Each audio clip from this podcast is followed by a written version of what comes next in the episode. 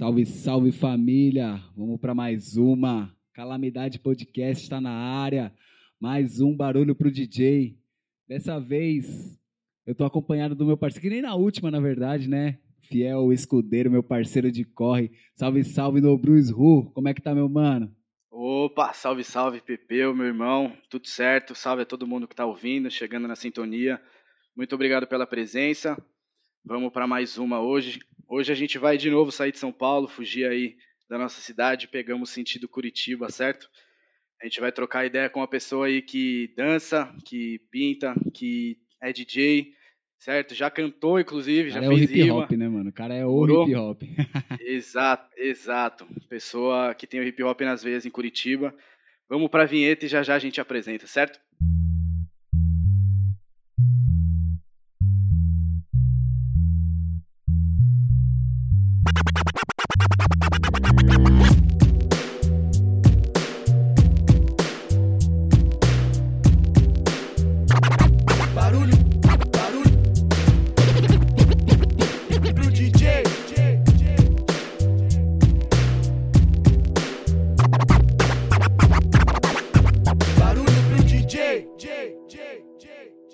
Salve família, estamos de volta. Agora vamos sem parar por mais uma conversa aqui com uma personalidade da nossa cultura.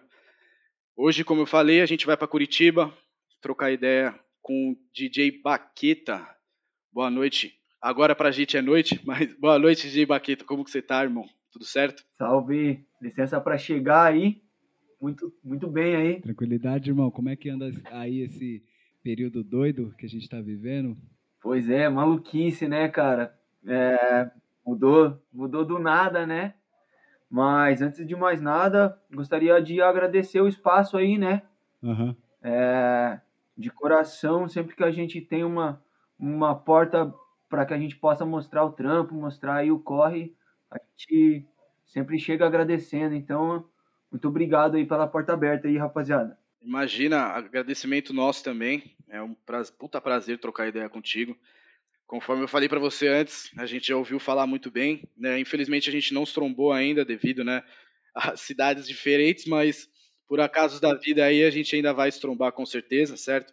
E fazer até uma paradinha presencial de novo, sem dúvida Há nenhuma. de chegar. Amém. Há de chegar. Amém. Há de chegar, Verdade. nossa hora de chegar.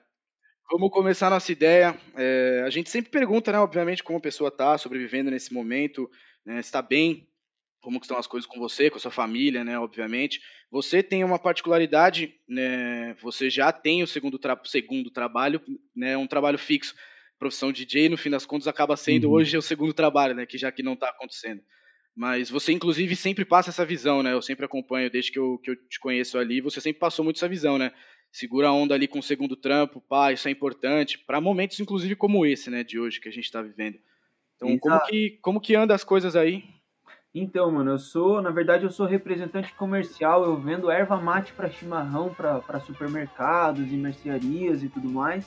Massa. Eu tenho esse trampo há 15 anos, né? Então, vou dizer que esse, na real, é o meu primeiro trampo, né? É, é esse o trampo que acaba sustentando minha família, né? É, e que também possibilitou eu ter acesso, né, aos equipamentos artísticos em primeiro lugar, assim, né? Vou dizer que é, o hip hop, por um, por um bom tempo, ele acabou sendo o meu Uhum. segundo trampo, Bota entendeu? Então, tipo, eu sempre dei foco nesse, nesse trabalho como representante, né? Porque viver de arte no Brasa é coisa de maluco, né? Mas, mas da mesma maneira, cara, eu tive bastante felicidade, vamos dizer assim, ó, empreendedoristicamente falando, com hip hop também, sabe? Então, Sim. tipo, questão de organizar eventos, né? Lógico que teve vários tombos também, né? Normal. com certeza. Mas no geral, no geral, eu acabei que, vamos dizer assim, o pessoal sempre fala, ah, o sucesso, né? Então, no geral, eu acabei, tipo, tendo Uhum. sucesso, entendeu? Tipo, saindo positivo, acredito, entendeu? Tanto na, na organização de, de festas, quanto no projeto aqui da Capon House, tá ligado? Então, tipo, é, veio ali a pandemia em março, né? Então, tipo, minha vida de DJ ficou guardada na gaveta. Vou dizer assim, ó, por uns quatro meses eu nem treinar, treinei, assim, ó, sabe? Tipo, vinha na, na salinha minha aqui, tipo, escutava um disco, é, arrumava uma coisa aqui, arrumava uma coisa lá, mas tipo, meio que sem, sem gás, assim, pra, pra, pra pegar e desenvolver, sabe? Tava naquele embalo de, de, da- das aulas, né? Aham. das sessões e tal com a galera. E aí quando me vi meio que sozinho, assim, tipo, deu, Pode deu uma crer. travada, né? Mas daí aí começou a passar, tipo, no, no terceiro mês, assim, mas tipo, daí nesses primeiros meses acabei focando bem mais no lance do, do trampo, né? Que aí acabou sendo né, a única fonte de renda, né? Aham.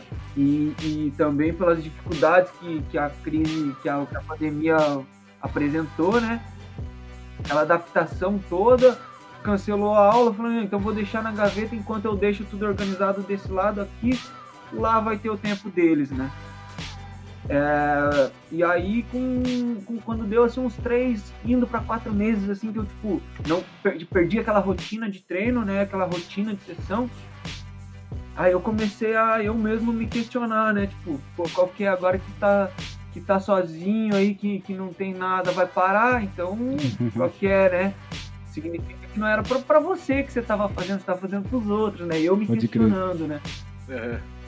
E aí, e aí eu comecei a, a voltar essa rotina de treinos, mas daí até cheguei a fazer algumas transmissões na Twitch ali e tudo mais.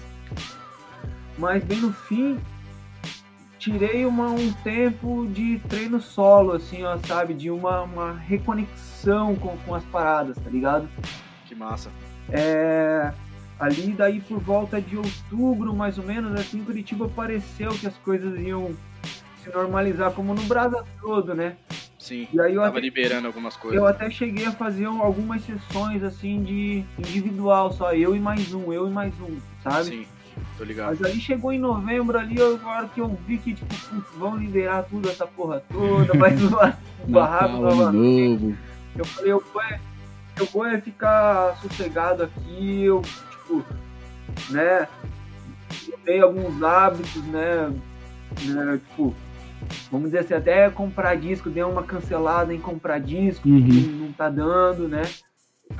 Até porque tá caro pra caramba, né? claro. e aí, e aí meio que resolvi nesse, nesse, nesse tempo levar o hip hop só por amor mesmo, sem esperar que.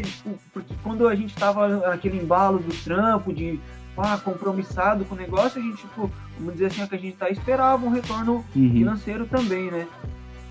Mas hoje em dia eu já, já meio que desencanei disso, né? E tô, tô meio que esperando ver o que, que acontece, ver se os presenciais voltam.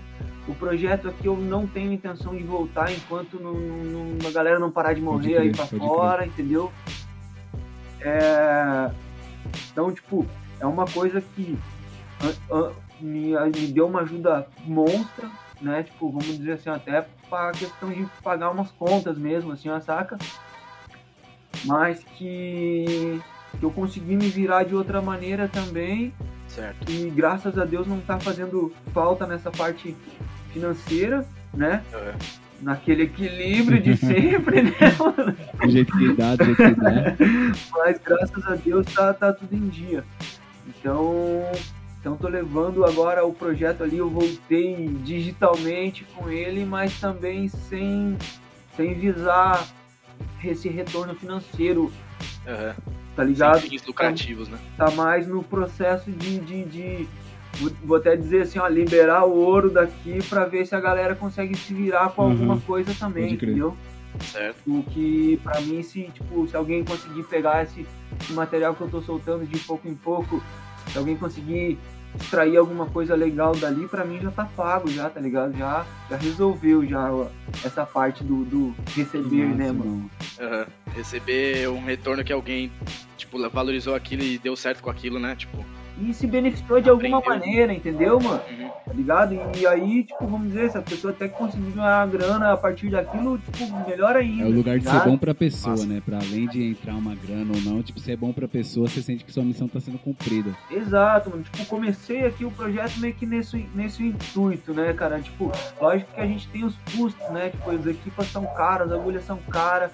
Então, tipo, eu sempre cobrei um valor Aham. pelo, pela sessão, pelo, pelo, pelo kit completo, né, mano? Então, tipo, esse valor aí foi suficiente pra eu manter meus equipamentos em dia, né? Tipo, pô, vou, zoou ali um cabo, vai lá, manda trocar o cabo. Tem um, tem um caixinha ali que, que resolve uns belzinhos pequenos Uhum. assim, tá ligado? É, Pô, sobrou ali uma grana, vai lá, compra um disco extra do Cerato, compra uma agulha extra, deixa de reserva ali, entendeu? Então o projeto sempre me ajuda dessa maneira, assim, ó. Vou dizer que tem uns 5 anos que eu não tiro dinheiro do outro trampo pra financiar o hip hop, tá ligado? Pô, Pode crer. isso, Entendeu? Tipo, Muito bom. Meio que o hip hop ele meio que, que se tornou sustentável pra mim e volta e meia pagava uma continha aqui, uma continha ali, entendeu? Da hora, é isso, Massa. Então, vou dizer assim, até a questão de comprar um disco ou outro, entendeu? Eu sempre procurei fazer com que os meus próprios projetos se revertessem para continuar gastando do outro lado, entendeu? Porque gasta, né? O negócio é caro. Claro. É, investimento pro resto da vida, né, mano? É, exatamente, mano. Mas daí, tipo, na questão da informação agora, eu tô na, na- no intuito de, de passar, tipo, o lance do, do passar a base mesmo, né? E sem, sem os fins lucrativos, pelo menos por enquanto, até, tipo, por ter essa consciência dessa situação pandêmica, né, Sim, mano? sim. Sim. Se alguém quiser mandar o Pix lá, manda o Pix, né? Fica à vontade, mas. Mano, na real eu não tô pedindo nem like, tá ligado? Não tô pedindo Uhum. nem like, tipo, na- no- no- nos vídeos ali e tudo mais. Tipo, tô fazendo por pura espontaneidade de, É. de pensamento. Tipo, não teria nem coragem de, numa situação pandêmica, cobrar por uma parada dessa, saca, mano? E tem um lugar da música também que ela é muito a nossa terapia, né, mano? Numa pandemia, nesse momento louco, às vezes a- você fazer sua cara. música, você estudar, você colocar seu bagulho pra fora ali, é uma forma também de você estar se Total. cuidando, né? E aí é isso que você falou, é louco que você desenrola isso e, pô, se alguém pegar aquele bagulho ali, tipo, a partir dali começar a levantar uma verba dele também, você já, pô, já, já bate da hora pra você também, mano. Já, já, Muito foda. já, já resolve mesmo essa questão do, pô, tô fazendo de graça a parada. De graça não é, tá ligado? É mudando uma vida, né, mano? De graça não é, no mínimo é uma semente que tá plantada ali que lá na frente pode gerar alguma Ah, coisa, visão entendeu? demais. É a mudança de uma vida, né, mano? Você vai mudar uma vida mesmo, né? Uma pessoa que é desacreditada em arte, aí você passa uma visão, você fala, pô, mano, faz assim, faz assado. E a pessoa entende que, pô, a sua didática, pelo que eu vi dos vídeos ali, ela é muito interessante, né, mano? Ela é muito fácil de entender. E não, logicamente, você tá falando com DJs também, mas é, eu acredito que mesmo quando eu não, não tinha essas noções, eu olharia e falaria, mano, isso é muito interessante, tá ligado? Tipo, Tá fácil pra chegar, tá né? É, mano, você faz parecer fácil. Obviamente que exige, exige treino, tá ligado? Mas com a, a- Obviamente, a qualidade do material, né, mano? Isso tem que ser valorizado. Ângulo de câmera, mostrar tal, tal movimento, né, mano? Isso tudo é o, o- é o foco, né, pra você. E é muito interessante pra aprender, cara, porque. É, porra, ali você tá, tá passando o mesmo conhecimento pra mim que você passou em 2019 naquela apostila que você, que você fez pela Capão, que você mandou até por e-mail pra galera. Pode crer. Eu peguei essa apostila, tá ligado? Nessa época ainda. Nessa época de. É, Aham. Nessa época. E aí, me lembra muito esse conteúdo, tá ligado? Só que hoje, obviamente, da forma digital e, e obviamente, de uma forma mais fácil de Uhum. compreender, porque você tá vendo, né, mano? Porque lá era só escrito, né? Querendo É. ou não. Tinha imagem, mas não tinha, tipo, você ali com a parada mostrando, né, mano? Obviamente, isso, né? isso facilita pra caralho. No, no caso do DJ é importante, né? Você ter o visual ali, ver como é que é a mão e tal. Tem até uns caras que faz uns vídeos que ele fala, mano, põe a mão leve e tal. A nossa. É, e é um bagulho até que eu ia puxar, que é da conversa que você falou, do momento que você ficou meio paradão, assim, dos quatro primeiros meses de pandemia. É uma parada que a gente conversa muito, é até um assunto muito recorrente aqui no Barulho pro DJ, que a gente conversa com DJs. Que a nossa cultura, o nosso corre, ele é muito do contato, né, mano? A gente tem que estar com a galera ali, é o público que você vai fazer uma festa e vai ter 10, 15, 20 mil pessoas, ou 5 ou 50, você vai estar ali dando sangue. Ou é esse contato da oficina que você olha uma menina, um moleque, você fala assim, mano, esse maluco aqui, dá pra chegar, vou investir e tal. Então a nossa cultura é muito desse contato. E aí na apostila também, né? Uma coisa é você ter um livro, uma apostila, que você entende o teórico, outra coisa é ver um vídeo do maluco que você fala assim, caralho, entendi, mano, vou fazer igual a ele e tal, tá ligado? Exatamente, mano. É, eu vou dizer que eu não, não, não me, me joguei muito no lance da Twitch por, por causa desse contato aí que eu senti falta, Pode sabe? crer, mano. Eu não consigo, tipo, não- fiquei meio bloqueado, assim, tipo, tocar pra mim mesmo aqui, mesmo que tenha o checkzinho funcionando ali, tipo, cadê aquela vibe, né? Aquela energia, mano. né? Se ouvir, se ouvir as pessoas, né, mano? É, tipo, ver as Pô, pessoas. e tal, interagir ali, é uma troca de energia mesmo, né, cara? E, e realmente, quando, quando a gente tem acesso a outras formas de, de, de- de mídia, né? Por exemplo, o vídeo, né? O vídeo você consegue ver ali a, o jeito que a pessoa faz, o tempo que a pessoa faz, tipo, tá mexendo no fader com a mão direita, mas a esquerda já tá buscando o outro lado Sim, lá, sim. entendeu? A Sim. visualização facilita demais ali na questão do vídeo, né? Então, eu até eu fiquei pensando bastante, né? Tipo, primeiro, falei, ah, quero, quero passar pra frente a- essas ideias, né? A ideia da apostila, a ideia do, do próprio curso mesmo em si, né? E fiquei pensando, tipo, formas de passar, né? E fui, fui, falei, ah, não, quer saber? Eu vou fazer uma série de vídeos ali, cada vídeo um pedacinho e vou tentar dar uma desmirilhada, uma esmiuçada em cada assunto, né? Aham. Então, então, tipo, mas na verdade, é, agora nesse último que eu fiz ali, eu já até puxei um desafio ali, justamente por esse contato aí, entendeu? Porque eu também não vejo sentido de eu só colocar, só colocar coisa lá e não vendo uma resposta do- de quem tá do outro lado da tela, tá ligado? Aham. tô, tent- Aham. vou- tô tentando fazer essa interação, né? Então, tipo, é lógico que vai depender da pessoa ter uma equipe em casa, de estar treinando, de conseguir gravar, tem tudo isso de empecilhos, vamos assim dizer, né? Uhum. Mas estamos na busca, né? É, é essa a missão. Da hora, da hora. É, a troca sempre vai ser a troca, né, mano? Acho que. é, Eu, eu comentei com o Pepeu sobre ser hip hop, e essa é, pra mim sempre foi uma questão de. É a troca da, da, da parada, né? O que eu sei, o que você sabe, e a gente troca isso. E cada um vai espalhar o que aprendeu um com o outro, né, cara? Tipo, isso é muito louco, mano. É, Isso pra mim é, é, o, é o maior luxo que a gente tem aqui. Tá ligado? É a troca de informação mesmo. É o que eu aprendi, que você aprendeu e a gente segue com os dois, tá ligado? Então, mesmo que seja da forma digital hoje, eu, eu admirei pra caralho esse trampo. Tanto que eu até falei pra você, né, mano, sobre participar ali também desse, desse desafio. E. Porra, tomara que tenha um retorno imenso, né, mano? A gente vai comentar um pouco mais sobre essa forma digital também, mas eu espero um retorno imenso, velho, porque é, a, é uma oportunidade que eu queria ter quando eu tava começando ali, tá ligado? Alguém que tivesse nessa, nessa bala e, e um conteúdo obviamente brasileiro, né, mano? Tem, tem alguns, mas ali tipo, tem coisas diferenciadas, né, mano? Tipo, em relação a ângulos e tal.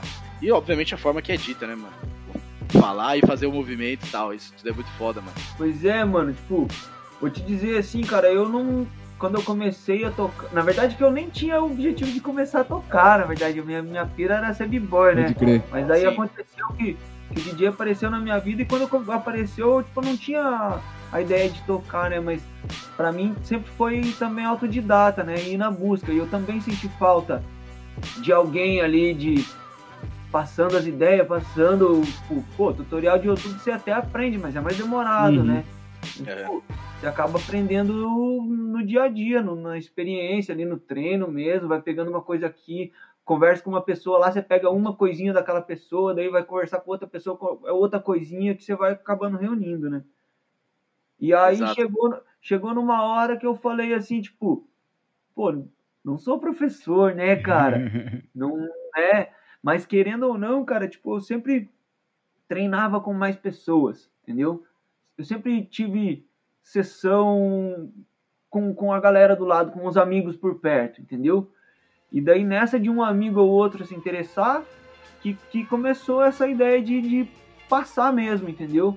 Daí, agora- daí deu- teve uma época que eu já tava vendo uns amigos começando a ficar bom também, né, cara? É, que foda. E, e daí, tipo, rolando as festas e tal, é, também tinha dado uma meio de uma cansada da noite. Uhum. E também tava essas sessões acontecendo. Eu falei, quer saber? Vou fazer um projetinho assim, assim, assado. Na minha mente eu falei, ah, vou ensinar umas 15, 20 pessoas aí, ó. Já vai ser legal, já vai ser um. Dessas 20 pessoas, se, se 10 continuar tocando, pra mim já tá É legal, estouro. já deve ter só mais no, tava na mentalidade da festa que em Curitiba, apesar de, de ter bons nomes de DJ, na época ali tinha poucos, tá ligado? Tipo, eu organizava uma festa que era quinzenal. Sim. Então, tipo, chamava, por exemplo, lá, DJ Popson, chamava ele pra tocar na festa. Ele ia lá tocava. Vou dizer assim, ó, que dava tipo 3, 4 meses, eu já tinha que chamar ele novamente, porque. Já tinha do rodado a galera. ali Já tinha rodado a galerinha que, Uhum. que tava na, na, na pira de tocar dentro do conceito da festa, né? Eu falei, ah, quer saber, cara, eu vou tentar dar uma. uma, uma- fazer a minha parte pra, pra dar uma expandida nisso, né, cara? Que foda, mano. E aí, né, sem ser professor, sem ter material, nada, entendeu? Só que daí, tipo, pensei assim, já que vou fazer esse negócio, vou tentar fazer bem feito, né? Então, hora. tipo, da mesma maneira que me dediquei pra montar set, pra pesquisar som, tudo mais, me dediquei pra montar essa ideia de formalizar um método, tá ligado? Aham. Uma ideia que, tipo, ô, começa daqui, vai pra lá, depois vai pra lá, e no objetivo, o resultado final é tá tocando, tá ligado? Pode crer. Então, tipo, comece, tipo, a primeira turma que eu fiz, mano, tipo, basicamente mesmo só amigos. Era cinco pessoas, três amigos mesmo, um amigo do amigo e outro que era desconhecido. Pode crer. Um, um só que não era do, do, do, do- grupo, assim, tá ligado? E aí até falei, ó, vocês- vão ser meus cobaias, tá ligado? Vou bolar uns exercícios aqui de acordo com o que eu treino, vocês vão repetindo e eu vou anotando o que vocês vão fazendo. E aí que eu fui criando o material, tá ligado? Que da hora. E aí foi indo, foi indo, foi indo, já tem cinco aninhos já nessa Olha brincadeira. que foda. Esse, esse, esse é o sexto ano, né, da, da Capão. Tá indo pro sexto ano, agora em maio, em maio, mano, em maio que vai fazer Caralho, seis anos. ali, logo ali. Progresso. Em maio Foda. vai fazer seis anos. Da Pô, hora, que foda, mano. Já passou mais de 100 pessoas aqui, tá ligado? Uhum. Dessas 100 pessoas, teve mais ou menos umas 40 mulheres, que foi um impacto bem Que grande aqui na foda, cidade mano. também, tipo, caralho. um aumento considera considerável de DJs mulheres depois do projeto começar, tá ligado? Antes Que dava pra contar nos dedos de uma mão mulheres DJ em Curitiba, tá Uhum. ligado? Hoje já tem uma banquinha aí já. e, pô, eu vejo, tipo, um- uma influência dentro disso tudo. Não vou dizer que sou responsável, não, nem quero esse título, tá ligado?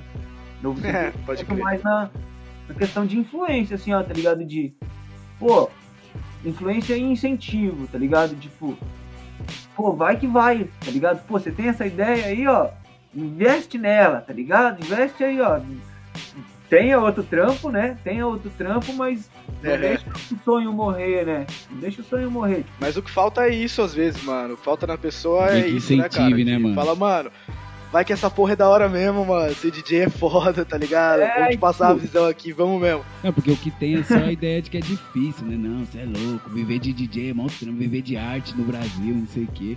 E às vezes, mano, é, é pensar qual trampo não tem sua dificuldade também, né? Todo, todo trampo vai ter sua dificuldade, tá Exatamente, ligado? cara. Tipo, parece que, tá ligado? Porque parece que ser DJ é tipo, mano, a pior profissão que você pode ter na vida, mano. Mas também. missão impossível, né? Exato, irmão. Exato. É, pode Mas crer. a gente, se a gente for parar pra pensar hoje, mano, pensando hoje, assim, né? Desde de, de que a gente tá entrando nessa crise toda de Brasil de emprego, trampar tá difícil. Aham. Então, se você sonha com o bagulho, mano, vai pra cima, tá ligado? Acho que é muito louco esse incentivo, né? Que, que nem o Nobru falou de ter uma pessoa que faça esse corre de falar, não, mano, vai, vamos que vamos. Tipo, imagina se todo, todo lugar, todo DJ, aspirante a DJ, tivesse uma pessoa que fala assim, não, mano, continua, é foda, mas continua porque a vida não é mar de rosa não, tá ligado? É importante, é isso mesmo que você falou, não é, não é ser dono, ser o, ah, eu fiz, eu, eu que comecei, mas falar, não, mano, eu influenciei uma galera e tem uma galera hoje aí fazendo esse corre, é muito foda isso. É, não, tipo, eu vejo que a roda da engrenagem é bem maior, cara, que todos nós juntos, Sim, entendeu? sim. O que eu faço, o que Certo. vocês fazem, entendeu? É só, tipo, um parafuso da engrenagem toda. Total, É. total. Com certeza, total. Entendeu? E, tipo, vamos dizer, o que eu faço aqui, ó, é mostrar a engrenagem, ó, funciona daquele jeito, aquele, aquela peça é ali, entendeu? Mas, tipo, eu- o que eu tento fazer, tipo, é meio que ser realista mesmo, tipo, que, pô, você vai trabalhar pra caramba, não ganha tão bem, né? É, lógico que tem, tem eventos, tem situações que você consegue tirar um troco bacana, mas que para você chegar nisso, você vai ter que trabalhar bastante, você vai ter que pesquisar bastante, você vai ter que aperfeiçoar sua arte ali, ó, entendeu? Para chegar Sim. no nível de fazer um evento bacana, com um cachê bacana. Total, né? total. É, é, é trabalhoso, mas é uma construção também, entendeu?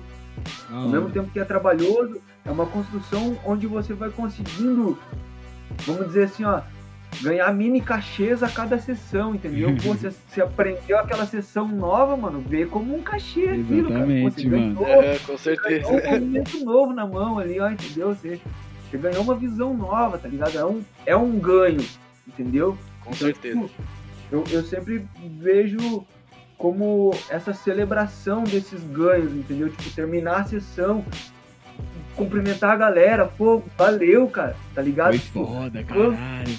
meia hora ali pra tirar um coisinha ali, mas saiu aquela porra ali, Saiu. irmão, tá ligado? Pode crer. Morou, no- na, na próxima sessão vai estar mais claro na sua cabeça, tá ligado? Massa.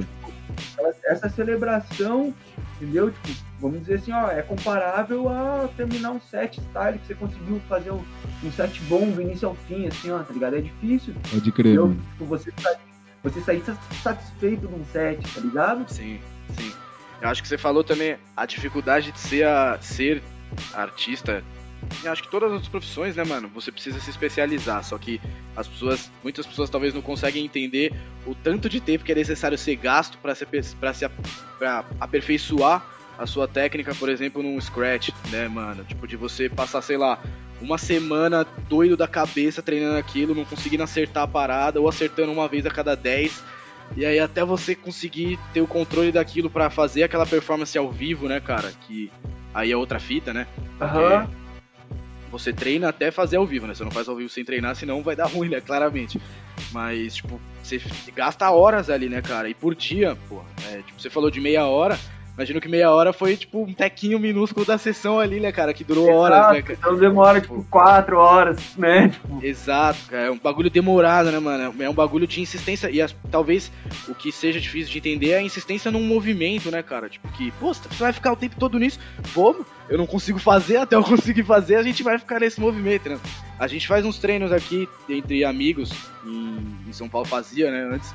Mas, tipo, colar na casa mesmo. É, eu, Nantes, o Batata, de ir na casa de alguém e, ficar nessa, um na frente do outro, assim, mesmo fazer a parada, né? Não, treinar Assim, junto é a melhor coisa que tem. Puta, cara, é, É, a visão que você observa, falou. né, mano? na hora eu. você, você ali com os parceiros, um É, observa um o aprendendo outro. com o outro, um incentivando o outro, um, um dando risada do outro, um zoando o outro, entendeu? Tipo, tem que ter essa parte da diversão também no processo, Pode entendeu? Tipo, É. Tem a parte compromisso profissional que não tem como se desconectar, tipo, precisa, entendeu? Precisa ter esse, esse foco, entendeu? Mas peace, unity, love and having fun, né, mano? Vamos se É divertir lógico, essa coisa toda é todo lógico. dia, né, cara? É, e é um gás, né, mano? Você vê ali a pessoa te ensinando mesmo do seu lado, fala, não, é assim, ó, faz assim. Aí você vai e tenta, a pessoa fala, não, mano, você tá conseguindo, faz assim, ó, faz devagar. Aí você vai, pum, consegue. Aí você vê, mano, o braço pro alto, todo mundo se abraçando Sim. mesmo. Caralho, tio, é, é o gol da Copa do É Mundo isso, mesmo, é né, isso, tio? Da hora demais, é uma delícia. Ô, Baqueta, É bem. Não, então, só pra dar uma sequência aqui, eh, se você quiser comentar até um outro bagulho, Nubro, porque eu queria voltar um pouquinho, um pouquinho, um pocão mais, tá ligado, na sua história, mano, porque a gente tá falando muito de música, né, e a sua história artística tá toda em cima da música, né, É, é, você é b-boy, DJ, né, que a gente tá falando, em algum momento da história aí a gente vai desenrolar que você já tacou de MC também, então eu queria saber, mano, como é que a musicalidade entra na sua vida, né, mano? Se é a influência da família, como é que era, tá ligado? Tipo, aqui, aqui na minha história, aqui em São Paulo, a gente tem muito essa referência de famílias é, de periferias, famílias negras, né? Geralmente, mas famílias de periferia também, brancas e negras, que faziam seus bailes. Então, ah, eu cresci vendo meu pai tocando, ah, minha mãe ia na festa do samba rock dançar e me levava. É, eu queria saber como é que é essa sua vivência daí de Curitiba, né? na, na, sua vivência do lado daí, como é que você começou na música e como é que o hip hop entra também nessa história, né? Certo. Então, tipo, questão assim de infância, eu tinha dois tios meus que tinham uma banda de rock psicodélico. Cara, que, que louco, mano. Então, então, tipo, eu já tinha contato com vinil, tipo, os Mutantes, Rita Lee, é, é. os Azimuth, daí, né, Pink Floyd, Led Zeppelin. Bota fé, né, questão, daí vai. Né, vai longe, né, nessa linha, de mais de rock psicodélico, né, uhum, uhum. Que massa. É, então, tipo, sempre tive contato com o instrumento, eu não toco nada, mas, tipo, sempre tinha os guitarristas ali, os bateristas e tudo mais, né, os tios ensaiavam na garagem de casa lá e tal, né, e aí tinha, teve esse primeiro contato, tipo, de gostar de música mesmo. Eu gostava de, de, de mutantes mesmo, tá ligado? Desenhava as, as, capas dos discos, pá, tipo, com vinil mesmo e tal, né? Beleza. Mas daí quando eu tive, tinha lá uns 12, 13 anos, que comecei a, a sair pra rua, né? Me conectei com o skate, tá ligado? Então, tipo, a hora que vi o skate, né? Tipo, pô, skate e tal, bateu, bateu o skate, vou dizer. Então, tipo, que o skate foi a primeira street art que eu tive contato, né, da mano? Hora, da hora. Então, então com dos 13 até os 16, 17 ali, minha vida era skate, tá ligado? Pode crer. Skate, skate, skate, skate. Participei de uns campeonatos e tal, né? Mas, tipo, skate é um esporte caro. Chegou uma época que eu não trampava, né? Tipo, 15, 16 anos ali, na real. Até, até os 16 que eu andei. E minha mãe não conseguiu acompanhar, né, mano? A, os custos, né? Shape, uhum. tênis, pá, daí não tinha apoio, tava andando com, com uma certa regularidade, acaba indo tênis e shape é um por mês e, e é isso aí, né? E, e chegou uma fase que, tipo, putz, não, não tem nem mais cara para ficar pedindo parado pra minha mãe, né, mano? Ou, daí quebrou. teve, teve uma situação que que eu comprei um. que eu tava precisando de um shape. Minha mãe foi lá e comprou, tipo, parcelado, assim, ó, tá ligado? Só que demorou uns 15 dias quebrar o shape, entendeu? Daí, tipo, eu comigo mesmo, tipo, puta, mãe nem pagou as parcelas, como é que eu vou pedir outro, né? Tipo, daí eu meio que dei uma desencanada do, do, do skate, tá ligado? E nessa, né, de estar de, de tá na rua com os amigos ali e tal, comecei a ver uma galera virando os mortal na esquina, um salto mortal e tudo mais. Eram uns amigos capoeiristas, entendeu? Daí, pá, tipo, pô, não consigo fazer manobra no skate, vou fazer manobra no corpo mesmo, que é de graça, né, irmão? é só se jogar. E aí comecei a me interessar pela capoeira, né? Comecei, daí que veio o apelido, né? Baqueta, por Baqueta. causa do berimbau, né? Pode crer. E eu sempre fui magrelão. Hum, e aí me compararam e eu não gostei e aí ficou, irmão. Quando, não gosta que pega. Quando não gosta é que a mula fica. É, é daí aí acabei associando, né? Então, tipo, pratiquei ali também uns três anos de capoeira, mais ou menos. Com, daí fui umas aulas, Grupo Capoeira Brasil, Mestre Xarope. Então, tipo, já cheguei a viajar pro Rio de Janeiro, pra São Paulo, aí nos eventos, nos encontros, e pá, a gente ia nas excursões. E, tipo, na capoeira também tinha o lance da música, né, cara? Sim, eu sempre sim, gostei dos instrumentos, dos atabaque. E, e, e, foi na capoeira que eu tive um, uma aproximação maior do, do, que era a cultura negra em geral, né, mano? Tipo, da raiz mesmo lá do, do Brasa, né? É, foi indo, foi indo, foi indo. E aí, acho que foi mais ou menos 2001, mais ou menos, cara que eu 2001, 2002 já. Eu quebrei o braço, entendeu? Quebrei o braço, daí tive que fazer uma recuperação de seis meses. Então, tipo, me desconectei seis meses da capoeira por conta da lesão no ombro. Uhum, ligado? Pode crer. E aí, nesses seis meses, comecei a ver uns vídeos de uns b-boy, mano. Tá ligado? Uhum. Pô, já fazia uns giros de cabeça na capoeira, já fazia uma, uns, um salto mortal e comecei a ver um vídeo de b-boy aquilo ficou, tipo, pô, marcado e tal. E aí quando o, o, o braço tava quase bom, numa, numa da pra, umas praças aqui perto da minha casa se chama Zumbi dos Palmares, inclusive o nome da praça. Bem, Pode crer. bem conceitual também, né? O, é, o nome da praça. Mas enfim, um, um figura lá anunciou oficinas de break, tá ligado? Oficina de break gratuita. JB o nome do, do maluco. E aí eu falei, ah, quer saber? Tô na praça aqui, tô de bobeira. vou, vou, vou, vou ver qual que era, tá ligado?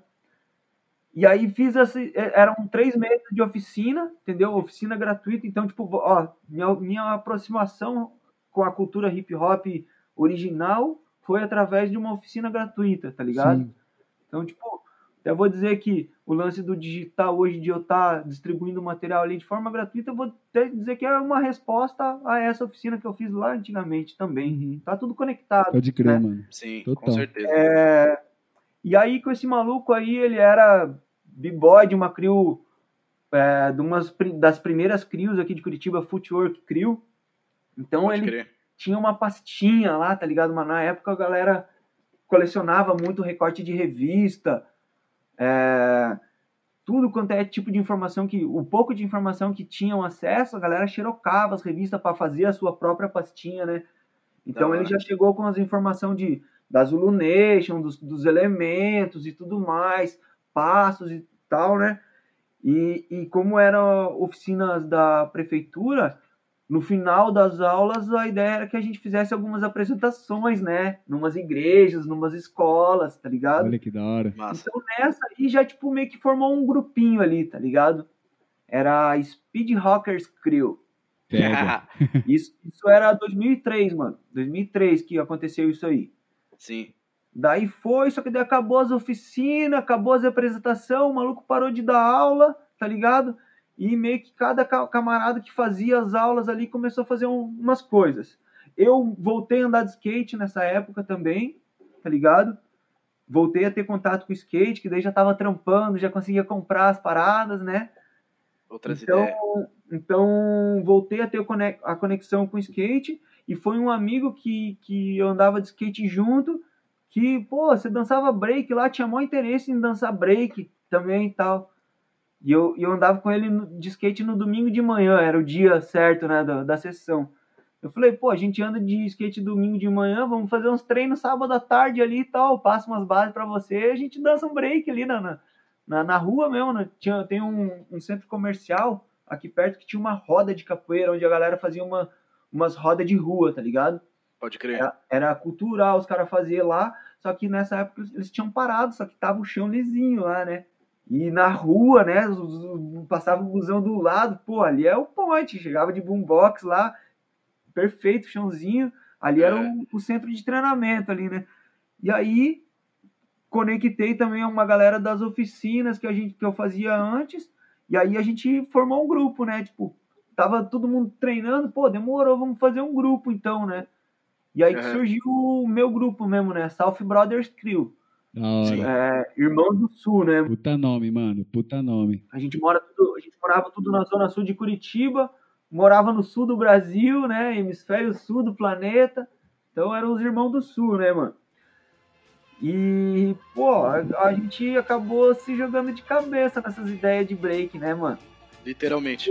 Realmente, tipo, vou dizer pra você ali que até 2011 eu não, não tinha bom, tipo, objetivo de, de ser DJ, assim, ó, tá ligado? Pode crer. já eu sempre gostei de, de, de- colecionar as músicas, então os treinos que a gente fazia era sempre as minhas fitinhas que estavam rolando, depois pendrive, né?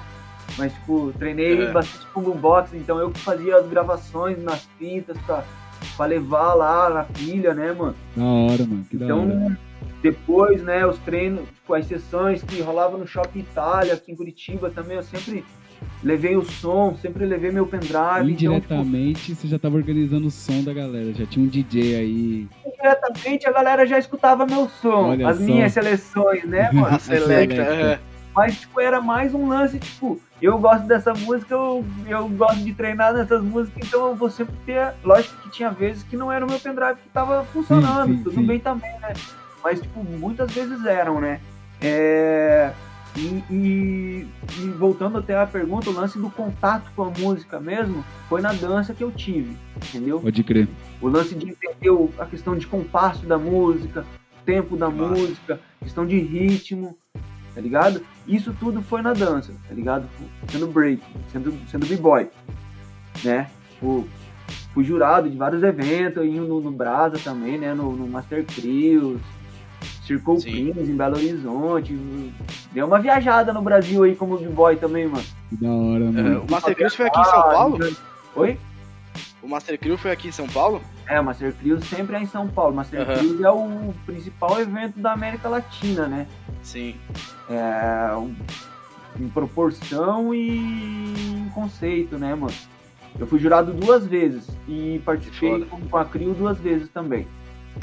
Que foda. É, e, e, e aí, né, mano, tipo, continuando no, no, no conceito da pergunta, já meio que conectando essa transição do, do, do breaking com o lance do DJ, também vale lembrar que na época do break eu também dava oficinas de break, né, mano? Pode crer. Então, tipo, eu tinha, tinha uma associação aqui, eu também fiz parte da Zulu Nation, né, mano, que tem esse, Sim. essa missão de, de propagar a cultura, né, mano? Vamos, vamos chegar lá, a gente chega lá. É muito hip hop na essência. Então, tipo, até teve, tem vários membros, a Crio minha ainda tá em nativa, né? Tem vários membros que são fruto dessas oficinas que a gente ia lá na quebradinha, dava uns dois, três meses de aula lá e convidava Sim. a galera pra vir treinar junto, entendeu? E quem queria Certo. treinar junto, vinha junto. Pode crer, né? pode crer. Poucas. Mas é, aí meio que conectando daí com, com o universo do DJ, que nem eu falei, teve uma situação, mano, que eu, eu organizei um campeonato aqui em Curitiba é, chamado Batalha Brasileira Individual. Entendeu? Foi, rolou em 2006 a primeira e em Seis e sete. 2007 a segunda. Certo. É, em proporção, questão de, de, de premiação, assim, foi uma das mais expressivas que, que já rolou aqui, tá ligado? Que foda. Financeiramente eu tomei um preju, mas foi um evento muito style que, que aconteceu. Aham. É, mas o fato é que no de 2007 teve um b-boy que foi jurado, o b-boy Elton, né? Tipo, o Elton, cara, em outras palavras, metade dos b-boy que existe em Curitiba, na- que existia em Curitiba na época, era aluno do Elton. O- outra metade aprendeu sozinho ou com outros caras. Mas, tipo, o Elton foi um cara que influenciou muita gente, entendeu? Tipo, ele, ele era aquele cara que, tipo, você chegava no Itália e ficava só de olhando. Ele era aquele cara que, mesmo dançando na roda, conseguia ver quem tinha interesse e chamava, ô, vem aqui ver mais de perto, entendeu? Que dia foda. que a pessoa tava começando a se esforçar ali fazer os negócios, ô, faz assim, assim, assado, tá ligado? Ele sempre chegava assim, ó, e construía alguma coisa, tá ligado? Sempre passava uma, uma ideia positiva. E como b-boy, foda, tá ligado? B-boy bom, tá ligado? Tipo, ganhava vários campeonatos e b-boy é referência, assim, pra nós. Tanto é que Aham. tava sendo jurado ali do, do evento que, que a gente tava fazendo, né? E aconteceu que um dia depois do evento ele foi assassinado, irmão. Tá ligado? Caralho. Um, um baque assim na cena, né, cara? Por, por uma fita besta de mulher antiga, foram lá Nossa. e mataram o maluco Pode crer. né?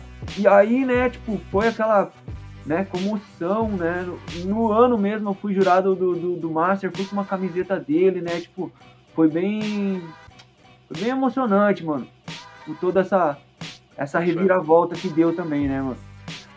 E aí, um ano depois, é, o, o B-Boy Rafael, que era do grupo dele, Rafa Steel, hoje em dia tá morando na Europa, esse irmãozinho, vivendo de dança ele teve a iniciativa de fazer um evento para celebrar a passagem do Elton aqui, tá ligado? Pode crer. Um, um ano depois, vamos celebrar a passagem do Elton por aqui. Pô, demorou, vamos fazer esse evento aí. O que, que a gente tem para fazer o evento? Nada. tá ligado? Pô, mas vamos Vontade. fazer mesmo jeito, é, vontade.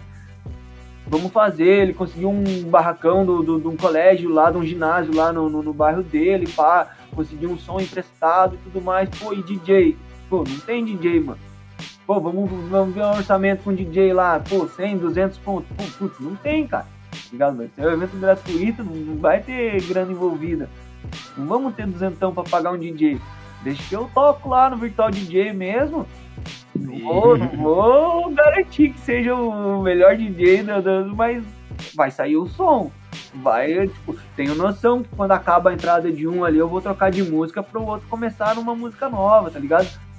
E foi, mano. Então, tipo, ali foi a primeira vez que eu toquei, né? Como DJ em um evento, tá ligado? Mas, tipo, não tinha ambição nenhuma de, de me tornar DJ. Pode crer. Mas o evento aconteceu, tá ligado? E eu toquei de Uhum. DJ, tá ligado? Só que o que aconteceu é que na sequência desse evento, teve outros eventos. Aqui em Curitiba tinha uma. Nessa, nessa época tinha bastante evento em igreja, assim, ó, tá ligado? Muita igreja aqui abria as portas pra galera ir lá treinar, né? O jeito de atrair os jovens e tudo mais. Pode crer. E Sim. de volta e meia rolava uns eventos de igreja. E, né, a galera colava, né? Eventinho, pá, demorou, vamos lá pela, pela, pela cena mesmo, né? Pela cultura. E aconteceu que fui tendo algum, um convitinho aqui, um convitinho lá pra tocar, tá ligado? Pô, pô, não Massa. tem DJ, pá, pô, chama o Baqueta ali, conhece som e tal, né? Quebra galho. Quebra galho, saraiva pra caralho. cara crachá, cara crachá. Total. Mas aí começou a brotar essa figura de DJ, tá ligado? Subliminarmente, né, mano? Sim. E, e aí foi indo, foi indo. É, em 2010 a gente ganhou, como, como grupo de break, a gente ganhou um prêmio do, do governo federal, na época da Dilma. Não sei se era da, da Dilma ou do, do Lula agora. 2010 é Dilma. Putz, é, 2010 é whatever, Dilma. né? 2010 é Dilma. É Dilma. É, né? É, tá certinho. que a gente ganhou um prêmio, era o prêmio Preto Góis, né? A gente ganhou esse prêmio, era, era para inscrever iniciativas ligadas ao hip hop. E a gente inscreveu a CRIO como uma iniciativa propagadora de hip hop. A gente Foda. inscreveu a CRIO, a gente dava oficina, a gente fazia evento, a gente, né? A gente propagava a cultura realmente. E acabou que a gente ganhou um, um prêmio e, e era, se eu não me engano, era 10 mil reais por volta disso, entendeu?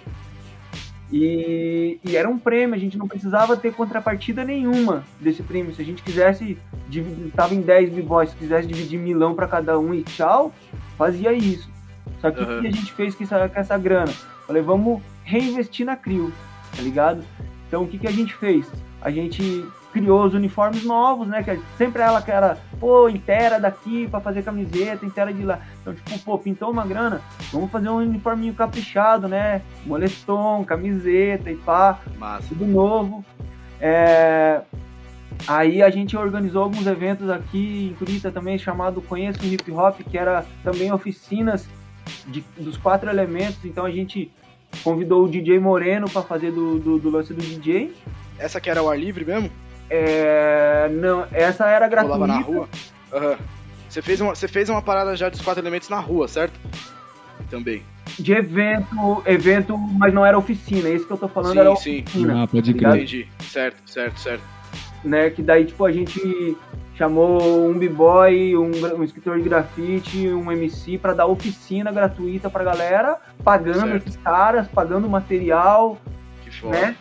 E, e aí a gente teve uma viagem também que a gente fez pra Belo Horizonte num evento, então, tipo, foi cinco membros da CRIO sem colocar a mão no bolso pra participar do evento, né?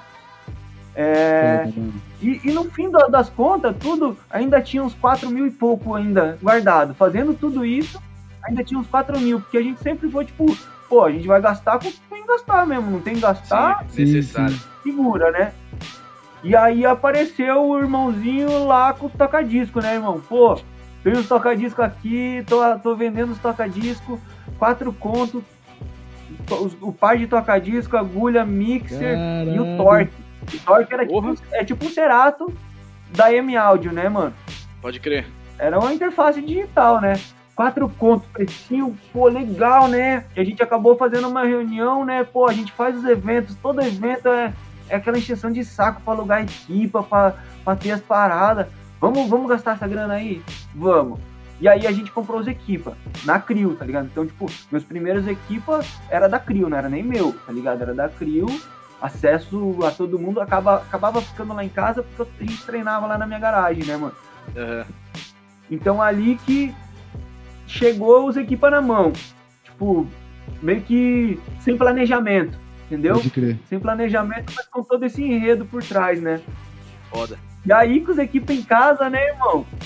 Putz, É, só alegria, cara. cara, daí comecei a, a gostar da, da, da- da brincadeira. Isso foi, tipo, finzinho de 2011. Caralho, Tá ligado? foda. Então, tipo, tem 10 anos que eu tive acesso aos equipamentos, 12, 13 anos que eu fiz esse evento aí, que eu toquei a primeira vez, né? Pode crer. Daí foi, foi, tipo, e aí, vou dizer, até pelo conhecimento de, de, de, de break, eu toquei no- em abril de 2012 eu toquei meu primeiro evento lá no Rio Grande do Sul, irmão. No, no evento lá chamado Battle in the Cypher, Pode crer, da tá ligado? Aham.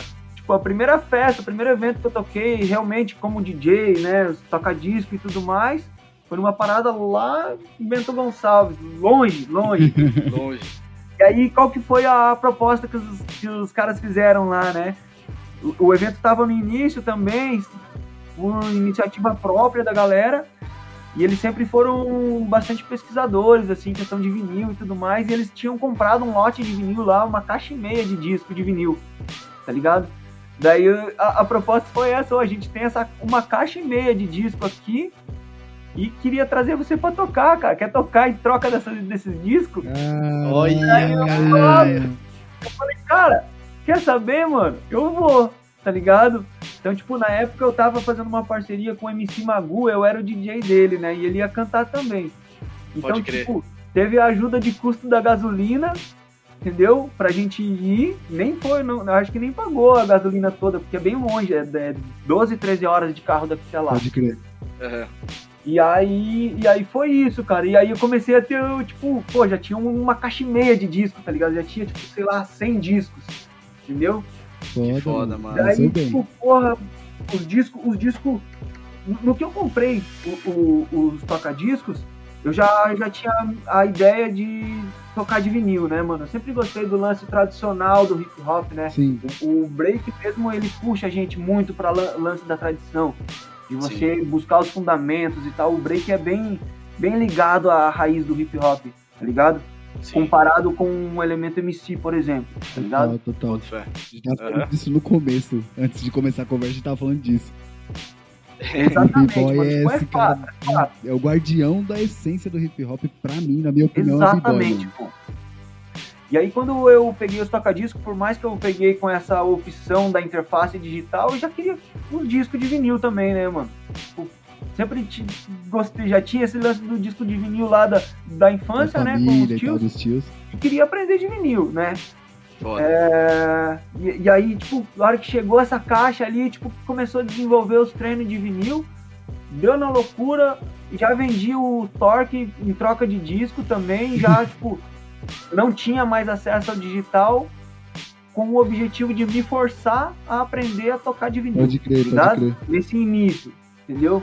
Então, tipo, vou dizer que isso aí também me deu até uma certa visibilidade, né? Porque o Cerato já tava dominando na- em todas as festas e chegava eu lá com a casezinha de vinil na humilda lá, mas, tipo, era um diferencial que eu já tinha na época também, tá ligado? Tinha pouca Com gente certeza. tocando de vinil já. Isso daí é 2012 pra 2013 já que eu tô falando, tá ligado? Certo. Sim, mano. 2012. É, e aí comecei a comprar vários discos, né? Começou a aparecer umas festinhas aqui, umas festinhas lá pra tocar também.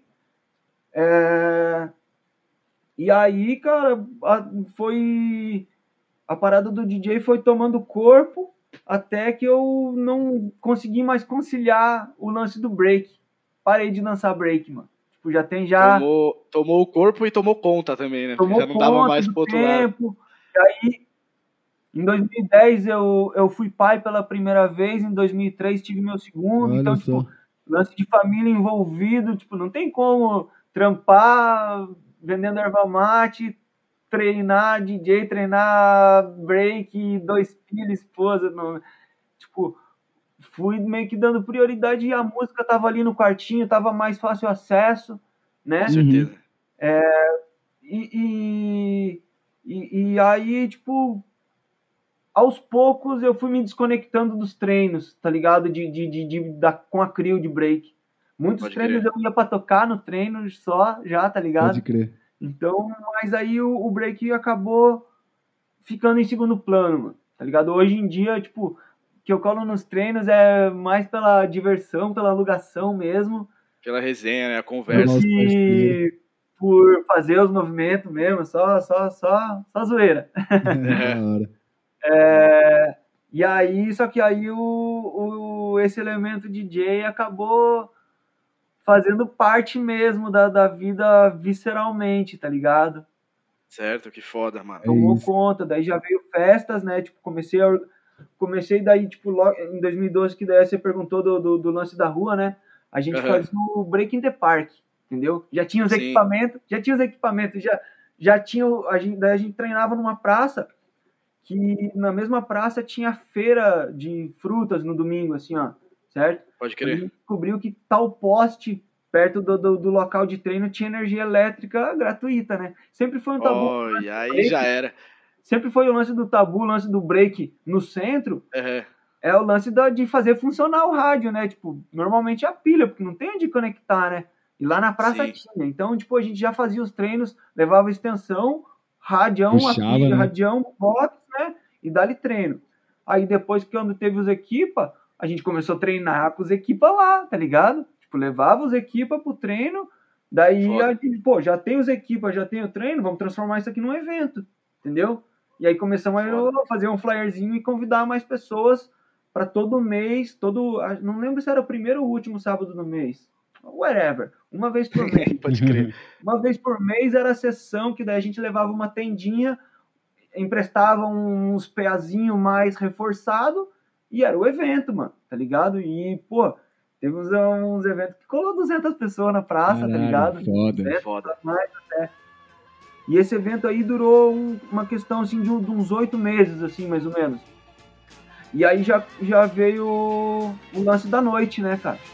Então, tipo, já tinha essa, essa pequena bagagem aí, e aí, e aí veio vários convites de ir pra tocar na noite, né? Tipo, uma festinha aqui, uma festinha lá. E aí comecei a organizar uma festa junto com o Moreno. Era eu, o. Moreno Seville. Chamada Black Milk. Na verdade, o Black Milk era um coletivo de arte. Uhum. Tinha design envolvido, tinha o lance da música, entendeu? Que Tipo, não era só lance, mas tinha festa lá também, tá ligado? Aham. Daí rolou algumas festas da, da Black Milk. Participei também do- de uma outra residência de uma festa chamada Get It Feeling com o Snoopy e com o DJ BK. Que também Pode durou crer. um tempinho ali. E aí, junto com o Seville, comecei a Boombox, tá ligado? Sim. É, a, a Boombox, irmão, foi a minha escola, tá ligado? Foi tipo, a Boombox foi um evento que eu participei da organização durante quatro anos.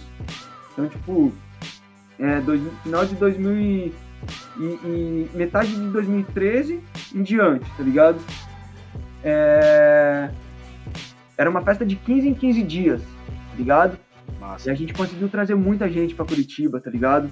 A Sim. Kuanaru, a Fura, é, os, DJ, os DJs de Sampa, né? Marco, Dandan, Miyake, é, Mako, Soares. Mano, a gente. O Negralha, né? Foda. É, J-Live, J-Ross, tá ligado, mano? Só a nata mesmo. É, a gente teve, teve, teve tipo, um- um- uns nomes internacionais, vamos assim dizer, né? É, e aí cada festa era uma bagagem, né, irmão? Tipo, por exemplo, primeira vez que eu trou- a gente trouxe o Marco, né, cara? Querendo ou não, tipo, pô, o Marco é aquela figura especial, né, mano? Caralho, Tipo, referência. veio aqui em casa, treinou junto, né? Aquela resenha, é, né, cara? Tipo, pô, levar ideia com o DJ Mazeu do Dela Soul, horas, tá ligado? Que foda, Entendeu? mano. Tipo- Só vivência monstra, assim, né? Porra, a- por isso que eu digo que a Boombox foi a minha escola. Tanto é, tipo, eu era or- organizador e residente. Então, tipo, a cada festa eu assumia aquela responsa, né, mano? Tem que, tem que representar melhor do que foi a última. Sempre tinha essa missão. Tem Sim. que, tipo, fazia alguma coisa que, tipo, mesmo quem me viu tocar em todas as outras vai, tipo, ô caralho, filha da. É, aquele frio na barriga gostoso, né, mano? Aquele frio na barriga, tipo, pô, vou abrir a pista. Vou abrir a pista pra Aquanaru, vou abrir a pista pro DJ Delaçou. É aquele frio na barriga bom que, que os eventos dá, né, mano? Exato, mano, tipo, e eu, e eu às vezes, tipo, era só com nós mesmo, tipo, pô, vou abrir a pista pro, pro Murilo. Sim. Pô, Murilo, por mais que não seja um nome internacional, eu vi o bicho tocar desde sempre. Pô, o Jeff Bass, mano, porra, o dia que eu abri a pista pro Jeff Bass, é essa tensão, mano, porque, pô, é o Jeff, mano, o Jeff é foda, tá ligado? Pode crer. Da hora, mano. E aí, tipo, pô, como, como o B-Boy, o Jeff, ele, é- ele era bem ativo nessa lance do break, ele era B-Boy também, né? Então, tipo, o Jeff, mano, é a minha principal referência. Ele toca em São Paulo aí, não sei se já, já viram ele tocar direto aí, ele...